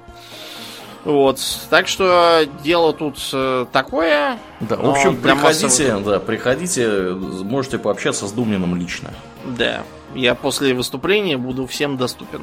Да, вполне себе. Да, ну а мы на сегодня будем закругляться. Как обычно, мы благодарим наших особо продвинутых подписчиков у Дона Патреона, Аделя Сачкова, Алекса Лепкала, Атлантия, Дарекса Фортуна, Николая Матвеева, Ежа, Жупилера Империализма, э, Ника Перумова и Философского Камня, который у нас тут развлекается тем, что меняет э, ники, и мы ему пообещали, что мы сорвем с него покровы если он будет э, заниматься этим каждый выпуск. Э, а дело в том, что я просто помню, что Ник Перумов, философский камень, он нас э, длительное время назад просил не называть его в подкасте. Вот. А мы будем его называть, если он так будет шалить. Так что имей в виду, Ник Перумов и философский камень, мы следим за тобой.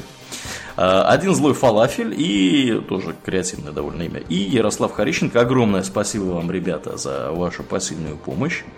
Также напоминаем, что у нас есть Твиттер, э, у нас есть Инстаграм, у нас есть канал на Ютубе, у нас есть группа во Вконтакте. Приходите и туда, если вам нравится то, что вы делаете. Если вы слушаете нас в iTunes, то, что мы делаем, в смысле. Да, да, если, да, то, что мы делаем. Если вам если нравится, вам нравится то, что, то, что вы, вы делаете, делаете, то, в принципе, делайте это и дальше. Продолжайте. Почему бы и не продолжить? Да, ну и если вы слушаете нас в iTunes, не поленитесь, найдите минутку оценить нас там. Здорово помогает подкасту приехать э, к подкастоприемнике к людям, которые про нас еще ничего не знают. Ну, а на сегодня все. Мне остается лишь напомнить, что вы слушали 338 выпуск подкаста Хобби Токса. С вами были его постоянные и бессменные ведущие Домнин и Ауралиен. Спасибо, Домнин. Всего хорошего, друзья. Пока!